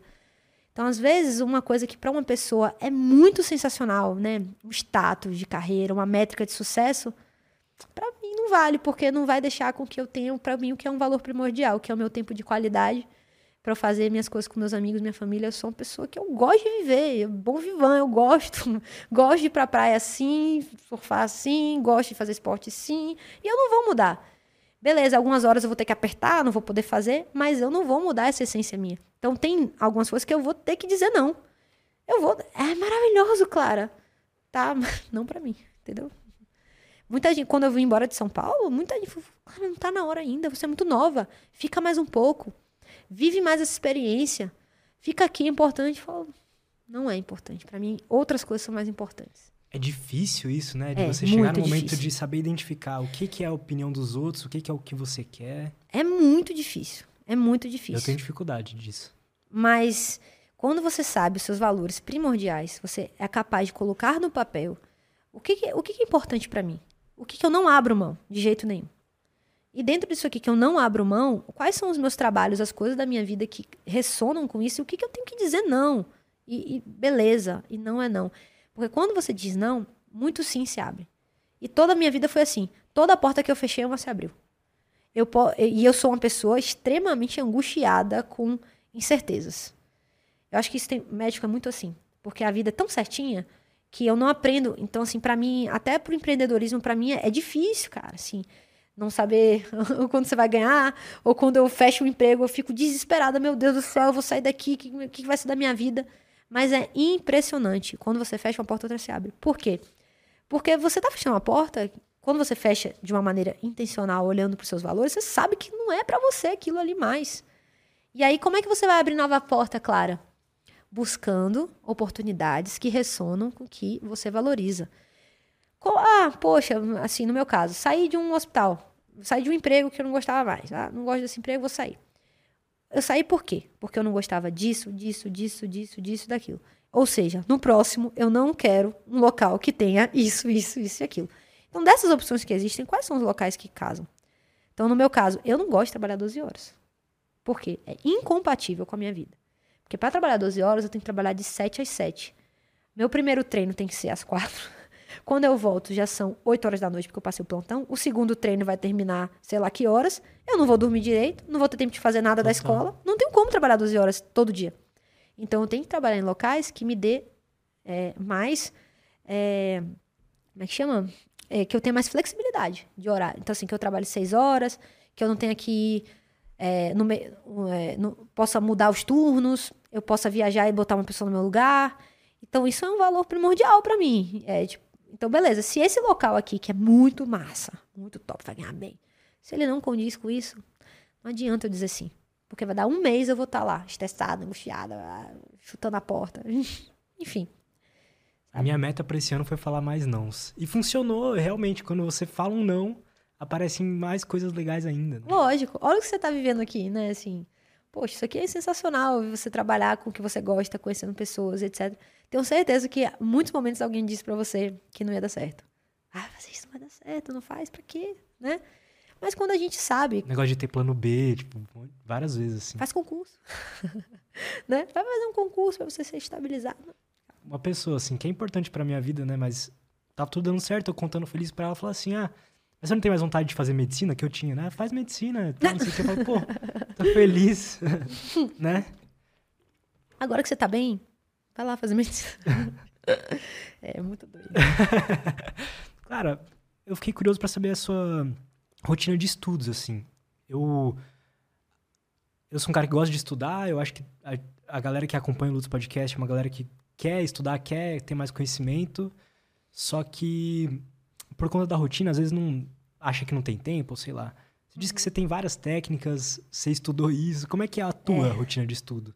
Então, é, hoje, graças a Deus, eu estou numa fase que eu não tenho que estudar, eu não tenho que estudar. Eu estudo porque eu quero. Então, assim, quando a gente está na residência, né, na, na faculdade, você é obrigado, porque tem prova, porque tem isso, porque tem aquilo. Hoje, é, eu vivo uma realidade que é uma realidade que demora de você chegar lá, porque é, você tem que estar num grau ali na sua carreira para você poder chegar nessa fase que você estuda, porque você quer ser melhor, né? Então hoje o meu estudo ele entra como parte de, ele é, para mim é como se fosse um hobby. Eu gosto do que eu faço e eu quero estar melhor no que eu faço. Então, e a residência ela ela faz com que você, pelo menos a minha residência era muito acadêmica. Então te, é, a gente aprendeu a importância de você ser muito bom tecnicamente, baseado nas evidências e estar tá o tempo inteiro buscando isso. Então, assim, eu tenho uma rotina semanal, assim, eu não tenho um dia específico para estudar, não tenho nada disso. Assim, ah, eu estudo tal dia. Não, não tenho, hoje eu não tenho mais nada disso. Eu estudo quando eu tô livre. Tô livre, vou estudar. E ainda tem um detalhe. A escola de emergência, a minha escola, que eu sou, eu sou, eu trabalho, eu sou head de pedagógico, Tipo, eu trabalho junto. Hoje eu trabalho na escola com pedagógico e novos negócios. É, eu só trabalho com isso. Então a gente tem uma divisão lá interna que eu, eu trabalho primordialmente com novos negócios e eu trabalho no pedagógico dando aula e corrigindo as coisas dos, dos, dos outros dos trainees, enfim. E melhorando os cursos, eu trabalho com isso. Então o meu trabalho puxa estudo. Então assim, quando eu tô trabalhando para a escola, eu tô estudando o tempo todo, porque então, eu achei uma forma que isso foi uma coisa que foi um game changer para mim na residência. Eu passava diversos meses, assim, no início, sem conseguir estudar. Quando a empresa virou é, parte da minha vida, eu tinha a obrigação de estudar para a empresa, que e aí eu parei, comecei a ser uma residente melhor. Eu fui uma melhor residente depois que eu abri minha empresa. Porque o, o ato de ensinar lá, eu estava estudando o tempo inteiro. E eu comecei, e eu comecei a ensinar foi assim, quando eu entrei na residência, eu não conseguia estudar, eu tive uma proposta para ensinar numa empresa, para fazer um curso para uma empresa de, de emergência para estudante. Aí eu fiz um curso. Aí quando eu fui desenhar o um curso, o que, que eu, eu fui pensando? O que, que o estudante tem que saber? Eu falei, eu sou R1. Eu falei, caramba, eu vou pegar todo o conteúdo programático do meu R1 que eu deveria estudar e vou dar aula. Porque quando você dá aula, você aprende muito mais do que o cara que, tá, que é, um, é um método de estudo ativo. E aí eu comecei a dar aula para estudar. E aí uma dica que eu dou: quando você não tem ali tempo, saco, etc e tal, uma das melhores coisas que você tem para você fazer é ensinar alguém. O nome disso é técnica de Feynman. Ensine um leigo, ensine uma pessoa. Na verdade, a técnica é o seguinte: que Feynman era um, é um grande psicólogo que ele fala muito sobre ciência do aprendizado. E a técnica é o seguinte: ensine um conteúdo para uma criança de 5 anos de modo que ela entenda. Aí eu sei que você aprendeu. Porque quando você é capaz de desconstruir uma coisa muito técnica, muito difícil, para uma criança de 5 anos entender, é porque você aprendeu. E o processo de você ensinar, você tem que construir tantas, tantas associações cerebrais de memória, vínculo afetivo, etc., que são várias técnicas que a gente usa para aprendizado, que isso ajuda muito você a compor. Então, assim, se você está aqui no podcast, você estudou alguma coisa, né? Quando você vai e, e traz esse conteúdo uma, duas, três vezes, quatro, cinco, seis vezes, você se torna cada vez. Aquilo vai se tornando normal e virando frase sua. Você já deve ter visto aqui no podcast algumas pessoas que vêm que falam as coisas e falam, nossa. Como é que ele consegue Como é que guardar ele tanta coisa? Pensa nisso e associa isso. Na verdade, não. Ele já falou, já deu tantas aulas, já fez tantas palestras. Assim, tem umas coisas que eu falo que eu sei que pro outro deve. Ela sabe disso, mas eu já falei tantas vezes. Eu já fiz essa analogia tantas vezes na minha vida. Porque o profe... por isso que o professor, ele é um cara diferenciado, assim, um cara, porque ele ensina tanto que ele, para ele se torna tudo normal. Porque a nossa memória é o seguinte: você, vamos supor, existem dois tipos de, vou, assim, um basicão de ciência do aprendizado. Existem dois métodos de você é, estudar: o estudo ativo e o estudo passivo. A gente tá, a gente foi ensinado na escola, é, todos os nossos ensinamentos foram através de estudo passivo, a grande maioria deles. Então você está na escola lá quando você é criança, você tem uma aula, o professor dá aula, você está ali anotando o que tem no quadro, enfim. Às vezes você bota o celular para gravar, né, o gravadorzinho para gravar, para você reescrever depois, transcrever, assiste a aula, etc e tal, é, faz o resumo e vai para a prova. Isso é passivo. O que, que é passivo? É tudo que você está recebendo sem fazer esforço. Você está fazendo um resumo. Eu estou com o livro aberto, eu estou copiando o que, que tem no livro e fazendo resumos, né? Isso não faz com que você aprenda, não. Na verdade, eu gosto de brincar que a gente não é Bob Esponja, a gente não, não consegue, assim, infelizmente não faz osmose, não faz. Professor, você assiste uma videoaula, você assiste um podcast, só ouvir, só assistir, só ler, isso é passivo. Você está adquirindo o conteúdo. Essa é a etapa 1. Um. A etapa 2 é transformar a memória de curto prazo para longo prazo. Então, seu cérebro é o seguinte, ele é como se fosse assim, você tem uns blocos né, na sua memória de trabalho, que são os blocos que você. São blocos ali de, de informações que você vai recebendo ao longo dos seus dias. E o seu cérebro só vai botar sua memória de trabalho para sua memória de longo prazo aquilo que fizer sentido. Por exemplo, você estudou um negócio ali. Eu estudei que, sei lá. Eu estudei que é, o coração é, joga sangue com oxigênio para o corpo. Beleza, eu li isso em algum lugar. Eu não, que, que isso tem de relevância na minha vida? Eu li. Quando que eu vou falar isso para alguém?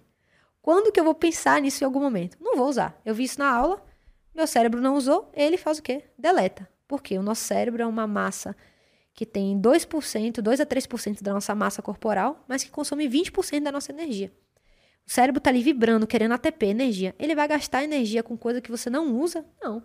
Ele, vai, ele prefere gastar energia com aquela besteira que você viu no TikTok, mas que fez uma associação com alguma besteira que você já viu na sua vida para o seu cérebro. Isso é um gatilho. Aí ele guarda.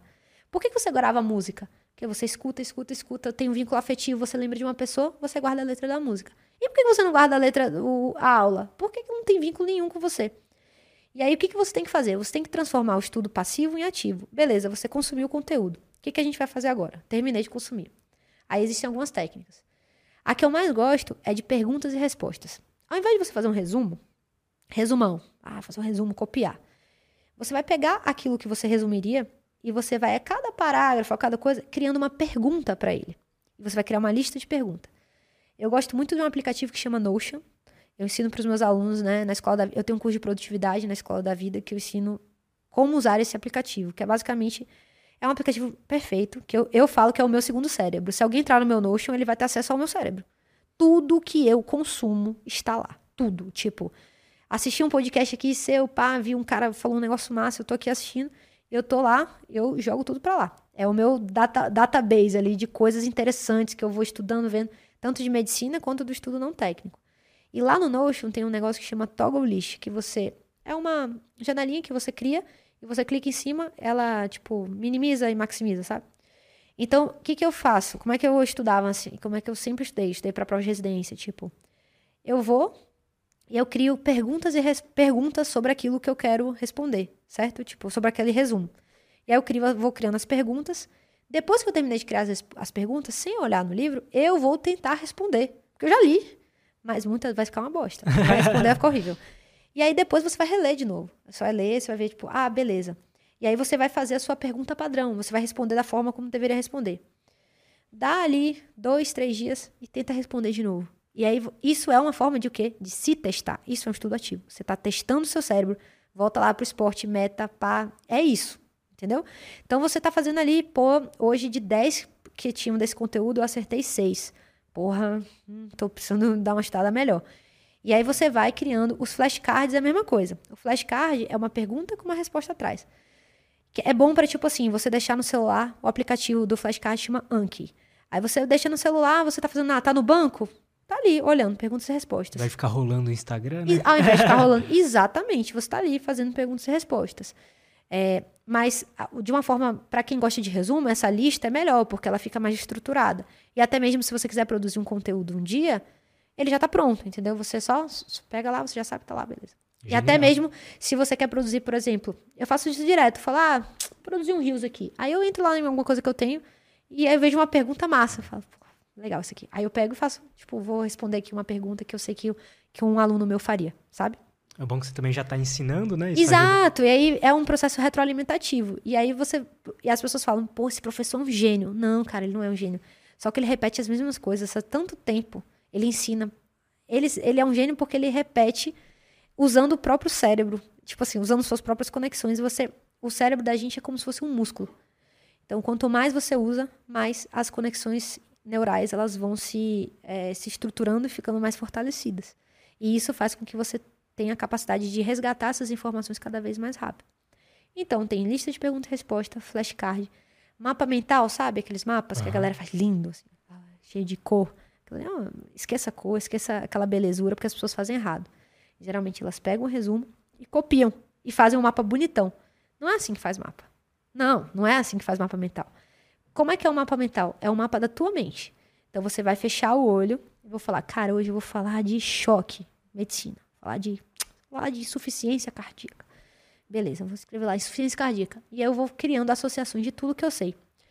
É, qual é a causa, as causas? Quais são os sintomas? Quais são os tratamentos? E eu vou fazendo associações no meu mapa. Então, vou, por exemplo, ah, você estudou aqui hoje sobre motivação. Você veio um cara aqui e falou para você sobre motivação. Aí você fala, o que é motivação? Aí você vai escrever, motivação, isso, isso, aquilo. Quais são os principais fatores que, que influenciam? E você vai fazer no seu mapa. É o mapa vai ficar horroroso. Tipo, todo doidão. Aí depois você vai pegar ele e vai pegar uma referência sua e vai falar: o que faltou aqui? Faltou isso, faltou isso, faltou aquilo. Putz, a falta é o processo de erro.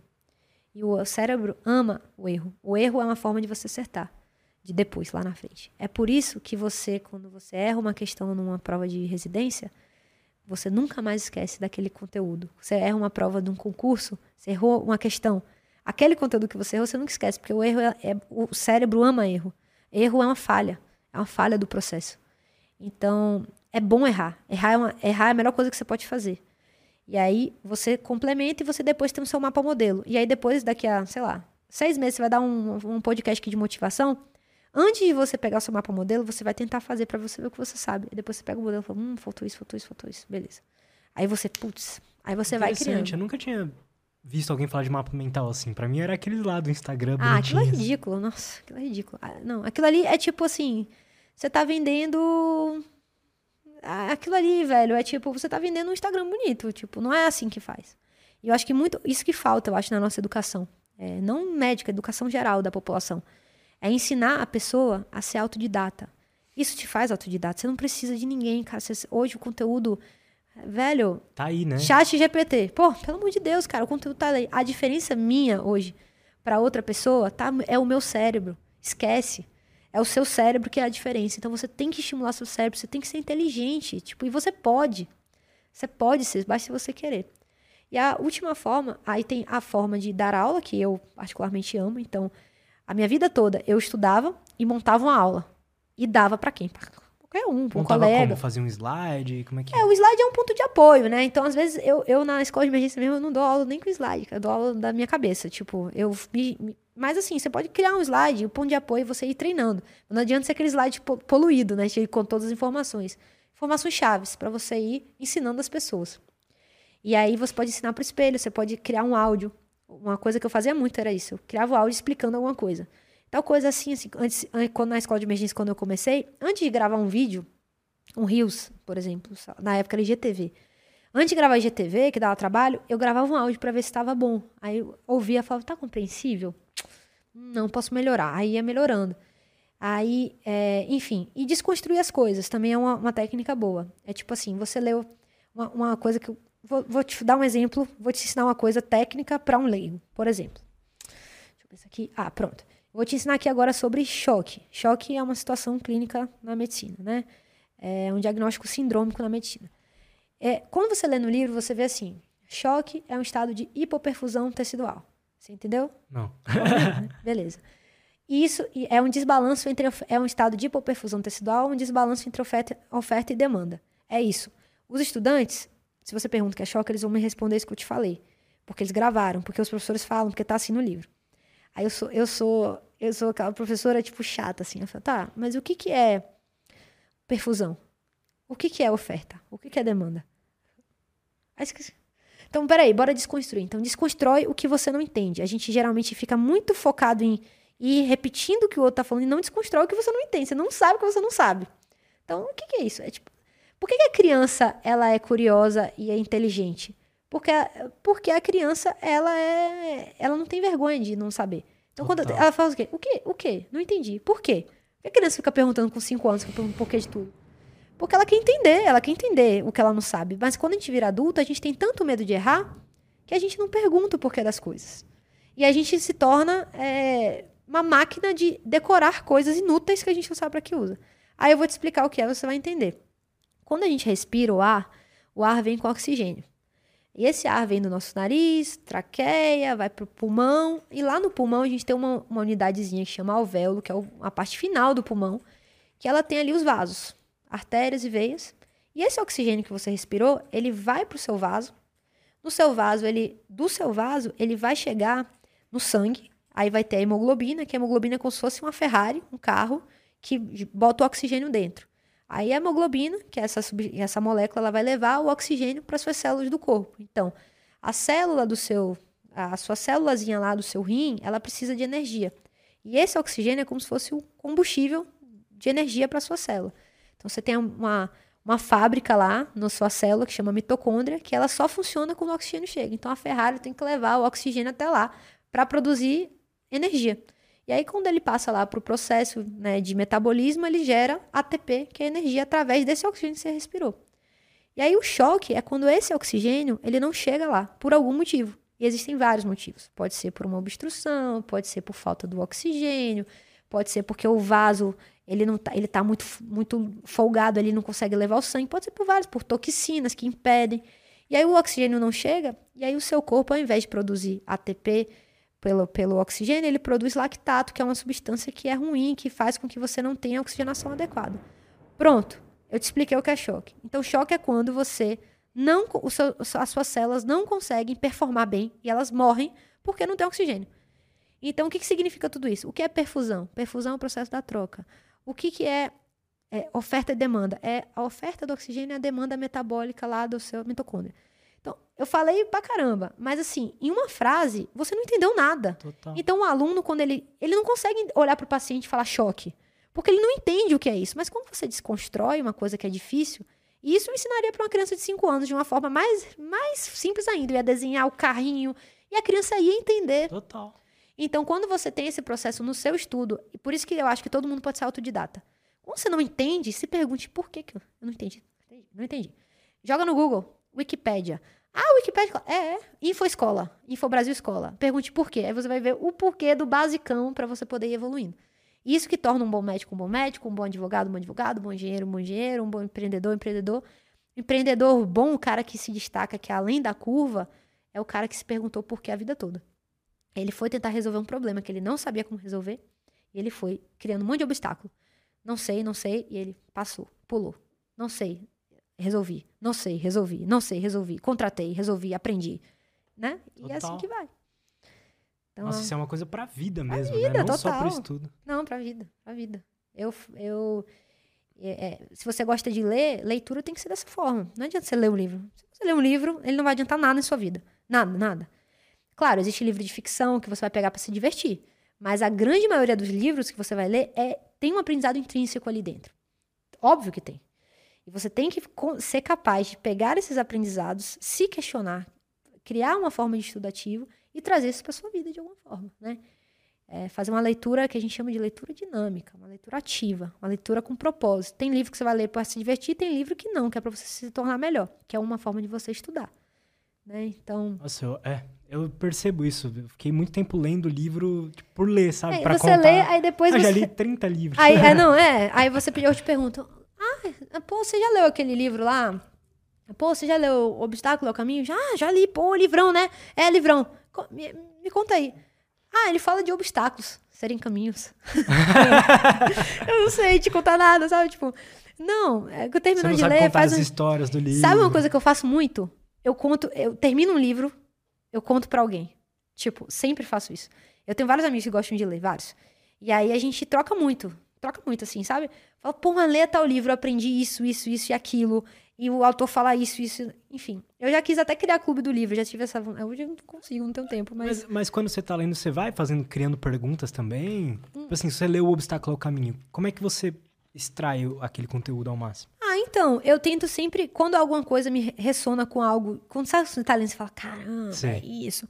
E eu falo, é isso, aí eu falo, pô, por que que é isso? Pô, porque na situação tal aconteceu isso, isso e aquilo. Isso cria um vínculo cerebral com você, e você fala, pô, aí você vai lembrar depois. É porque é um obstáculo no caminho é um livro mais né, é, de, de mindset, de construção, de, mas um livro mais técnico, tipo um livro de empreendedorismo, é, que você tem algo que você tenha, que seja aplicável. Você trazer em pauta de reunião na empresa, você conversar com alguém que possa te ajudar, ou se você quer melhorar alguma coisa, você viu um insight, você conversar. Eu gosto muito desse, desse negócio de mentoria, sabe? Assim. Uhum. É, eu estou fazendo minha primeira turma de mentoria agora. É, mas eu acho esse processo de você poder trocar com alguém, eu acho uma coisa muito rica. Porque eu já troquei muito com muita gente, continuo trocando todos os dias da minha vida. Alguma coisa que eu quero melhorar, que eu quero aprender, que eu vi, eu discuto, trago em pauta, enfim. É para mim do digital assim, a mentoria é o modelo mais legal que tem. Ah, sim, eu, eu acho. acho muito, eu acho fenomenal também. Gosto muito.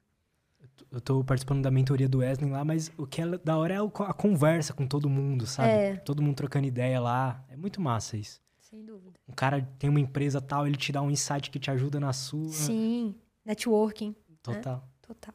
Clara, como é que a galera pode fazer para te acompanhar lá, acompanhar seus conteúdos? Então, é, no Instagram, é, o meu Instagram pessoal é @clara_milvolts. Então, mil volts é o apelido, né? Que eu brinco que é minha essência. Mil volts, escrever mesmo. M-I-L-V-O-L-T-S. Clara Mil Volts. As escolas, arroba escola.de.emergência. E a Escola da Vida, lá no meu próprio, no meu Instagram pessoal, eu tenho os links das escolas, né? Então, para quem é da área médica, é, que quer conhecer a escola de, de, emergência, vai ser um prazer imenso, né? É eu, eu, falo que é o propósito da minha vida. E a escola da vida também, assim, se não, principalmente se não for médico, eu, poxa, eu amo quando alguém fora da medicina quem quer vir contribuir, porque lá a gente trabalha seis pilares, né? Saúde física, é, a escola da vida, eu falo que a metodologia é um iceberg. Hum. O iceberg da vida. O que está embaixo te sustenta para o que está acima da água, que é o que todo mundo vê. Mas o que mais importante é o pilar que está embaixo, né? O iceberg.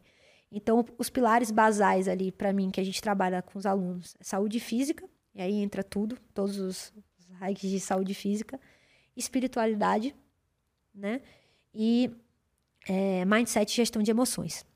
São os três pilares da base. E os pilares acima do, do, da água ali, que são que todo mundo vê, que é carreira e finanças, relacionamentos, de forma geral, e produtividade e gestão de tempo. Então, a gente trabalha esses seis pilares na escola, é voltada para médico, estudante de medicina, mas o que eu gosto mesmo é de trazer gente de fora da medicina para fazer um mind blowing na galera, tipo assim, de ver histórias diferentes, é, ter insights diferentes, porque foi conhecendo gente fora da medicina que eu faço o que eu faço hoje, não foi na medicina foi fora. Então, assim. Criatividade eu... é isso, né? Você precisa pegar inputs Exatamente. de outras áreas. E aí, eu. Então, a galera aí que está assistindo o podcast, que não é da medicina, que quiser me ajudar a crescer essa escola, para ter médicos cada vez mais humanos, mais empáticos, mais que tenham mais autocuidado, enfim, cuidem melhor da nossa população, né? É um projeto que é novo, que eu estou começando agora, mas eu tenho, eu tenho uma ideia de impactar muita gente, assim como a gente é, faz na escola, e, enfim, eu só quero poder contribuir mais, né? Que massa. E Pô, eu tenho também um canal no YouTube, que eu tô voltando agora a produzir, ficou um tempo parado, né? E aí tem mais, tem tudo lá no meu Instagram. Vai lá no Instagram, tem um link lá, dá para acessar tudo. Da hora que você tá no YouTube agora, voltou. Vou voltar, vou voltar agora. Eu botei na minha cabeça que eu vou voltar, porque eu acho que o YouTube é uma rede bem legal, né? Eu produzi alguns conteúdos lá, mas é porque é muita coisa, aí eu acabei é, tendo que, que priorizar. dá pra aprofundar, dá pra você falar um tema assim por 10 minutos, né? É, é legal isso. Que o Instagram, Instagram é muito superficial, né? É. E a galera cansa muito rápido, porque você tá disputando o tempo inteiro ali com lifestyle, né? Então acaba sendo uma rede mais de lifestyle do que de conteúdo, né? Total. Enfim. Bom, é isso. Cara, um prazer. muito obrigado. Adorei prazer. a conversa. Foi ótimo. Valeu. Obrigada. Bom, eu sou fã dos seus conteúdos lá, eu sempre vejo. E é isso, obrigado Vamos pro triatlon. Vamos triatlon? Então, eu sou do jiu-jitsu. Tem problema não, a corridinha. Começa com a corridinha. É, eu falei pro Du, falei hoje pra ele. Falei, ele corre, né? Ele quer um dia fazer Ironman e tal. Opa!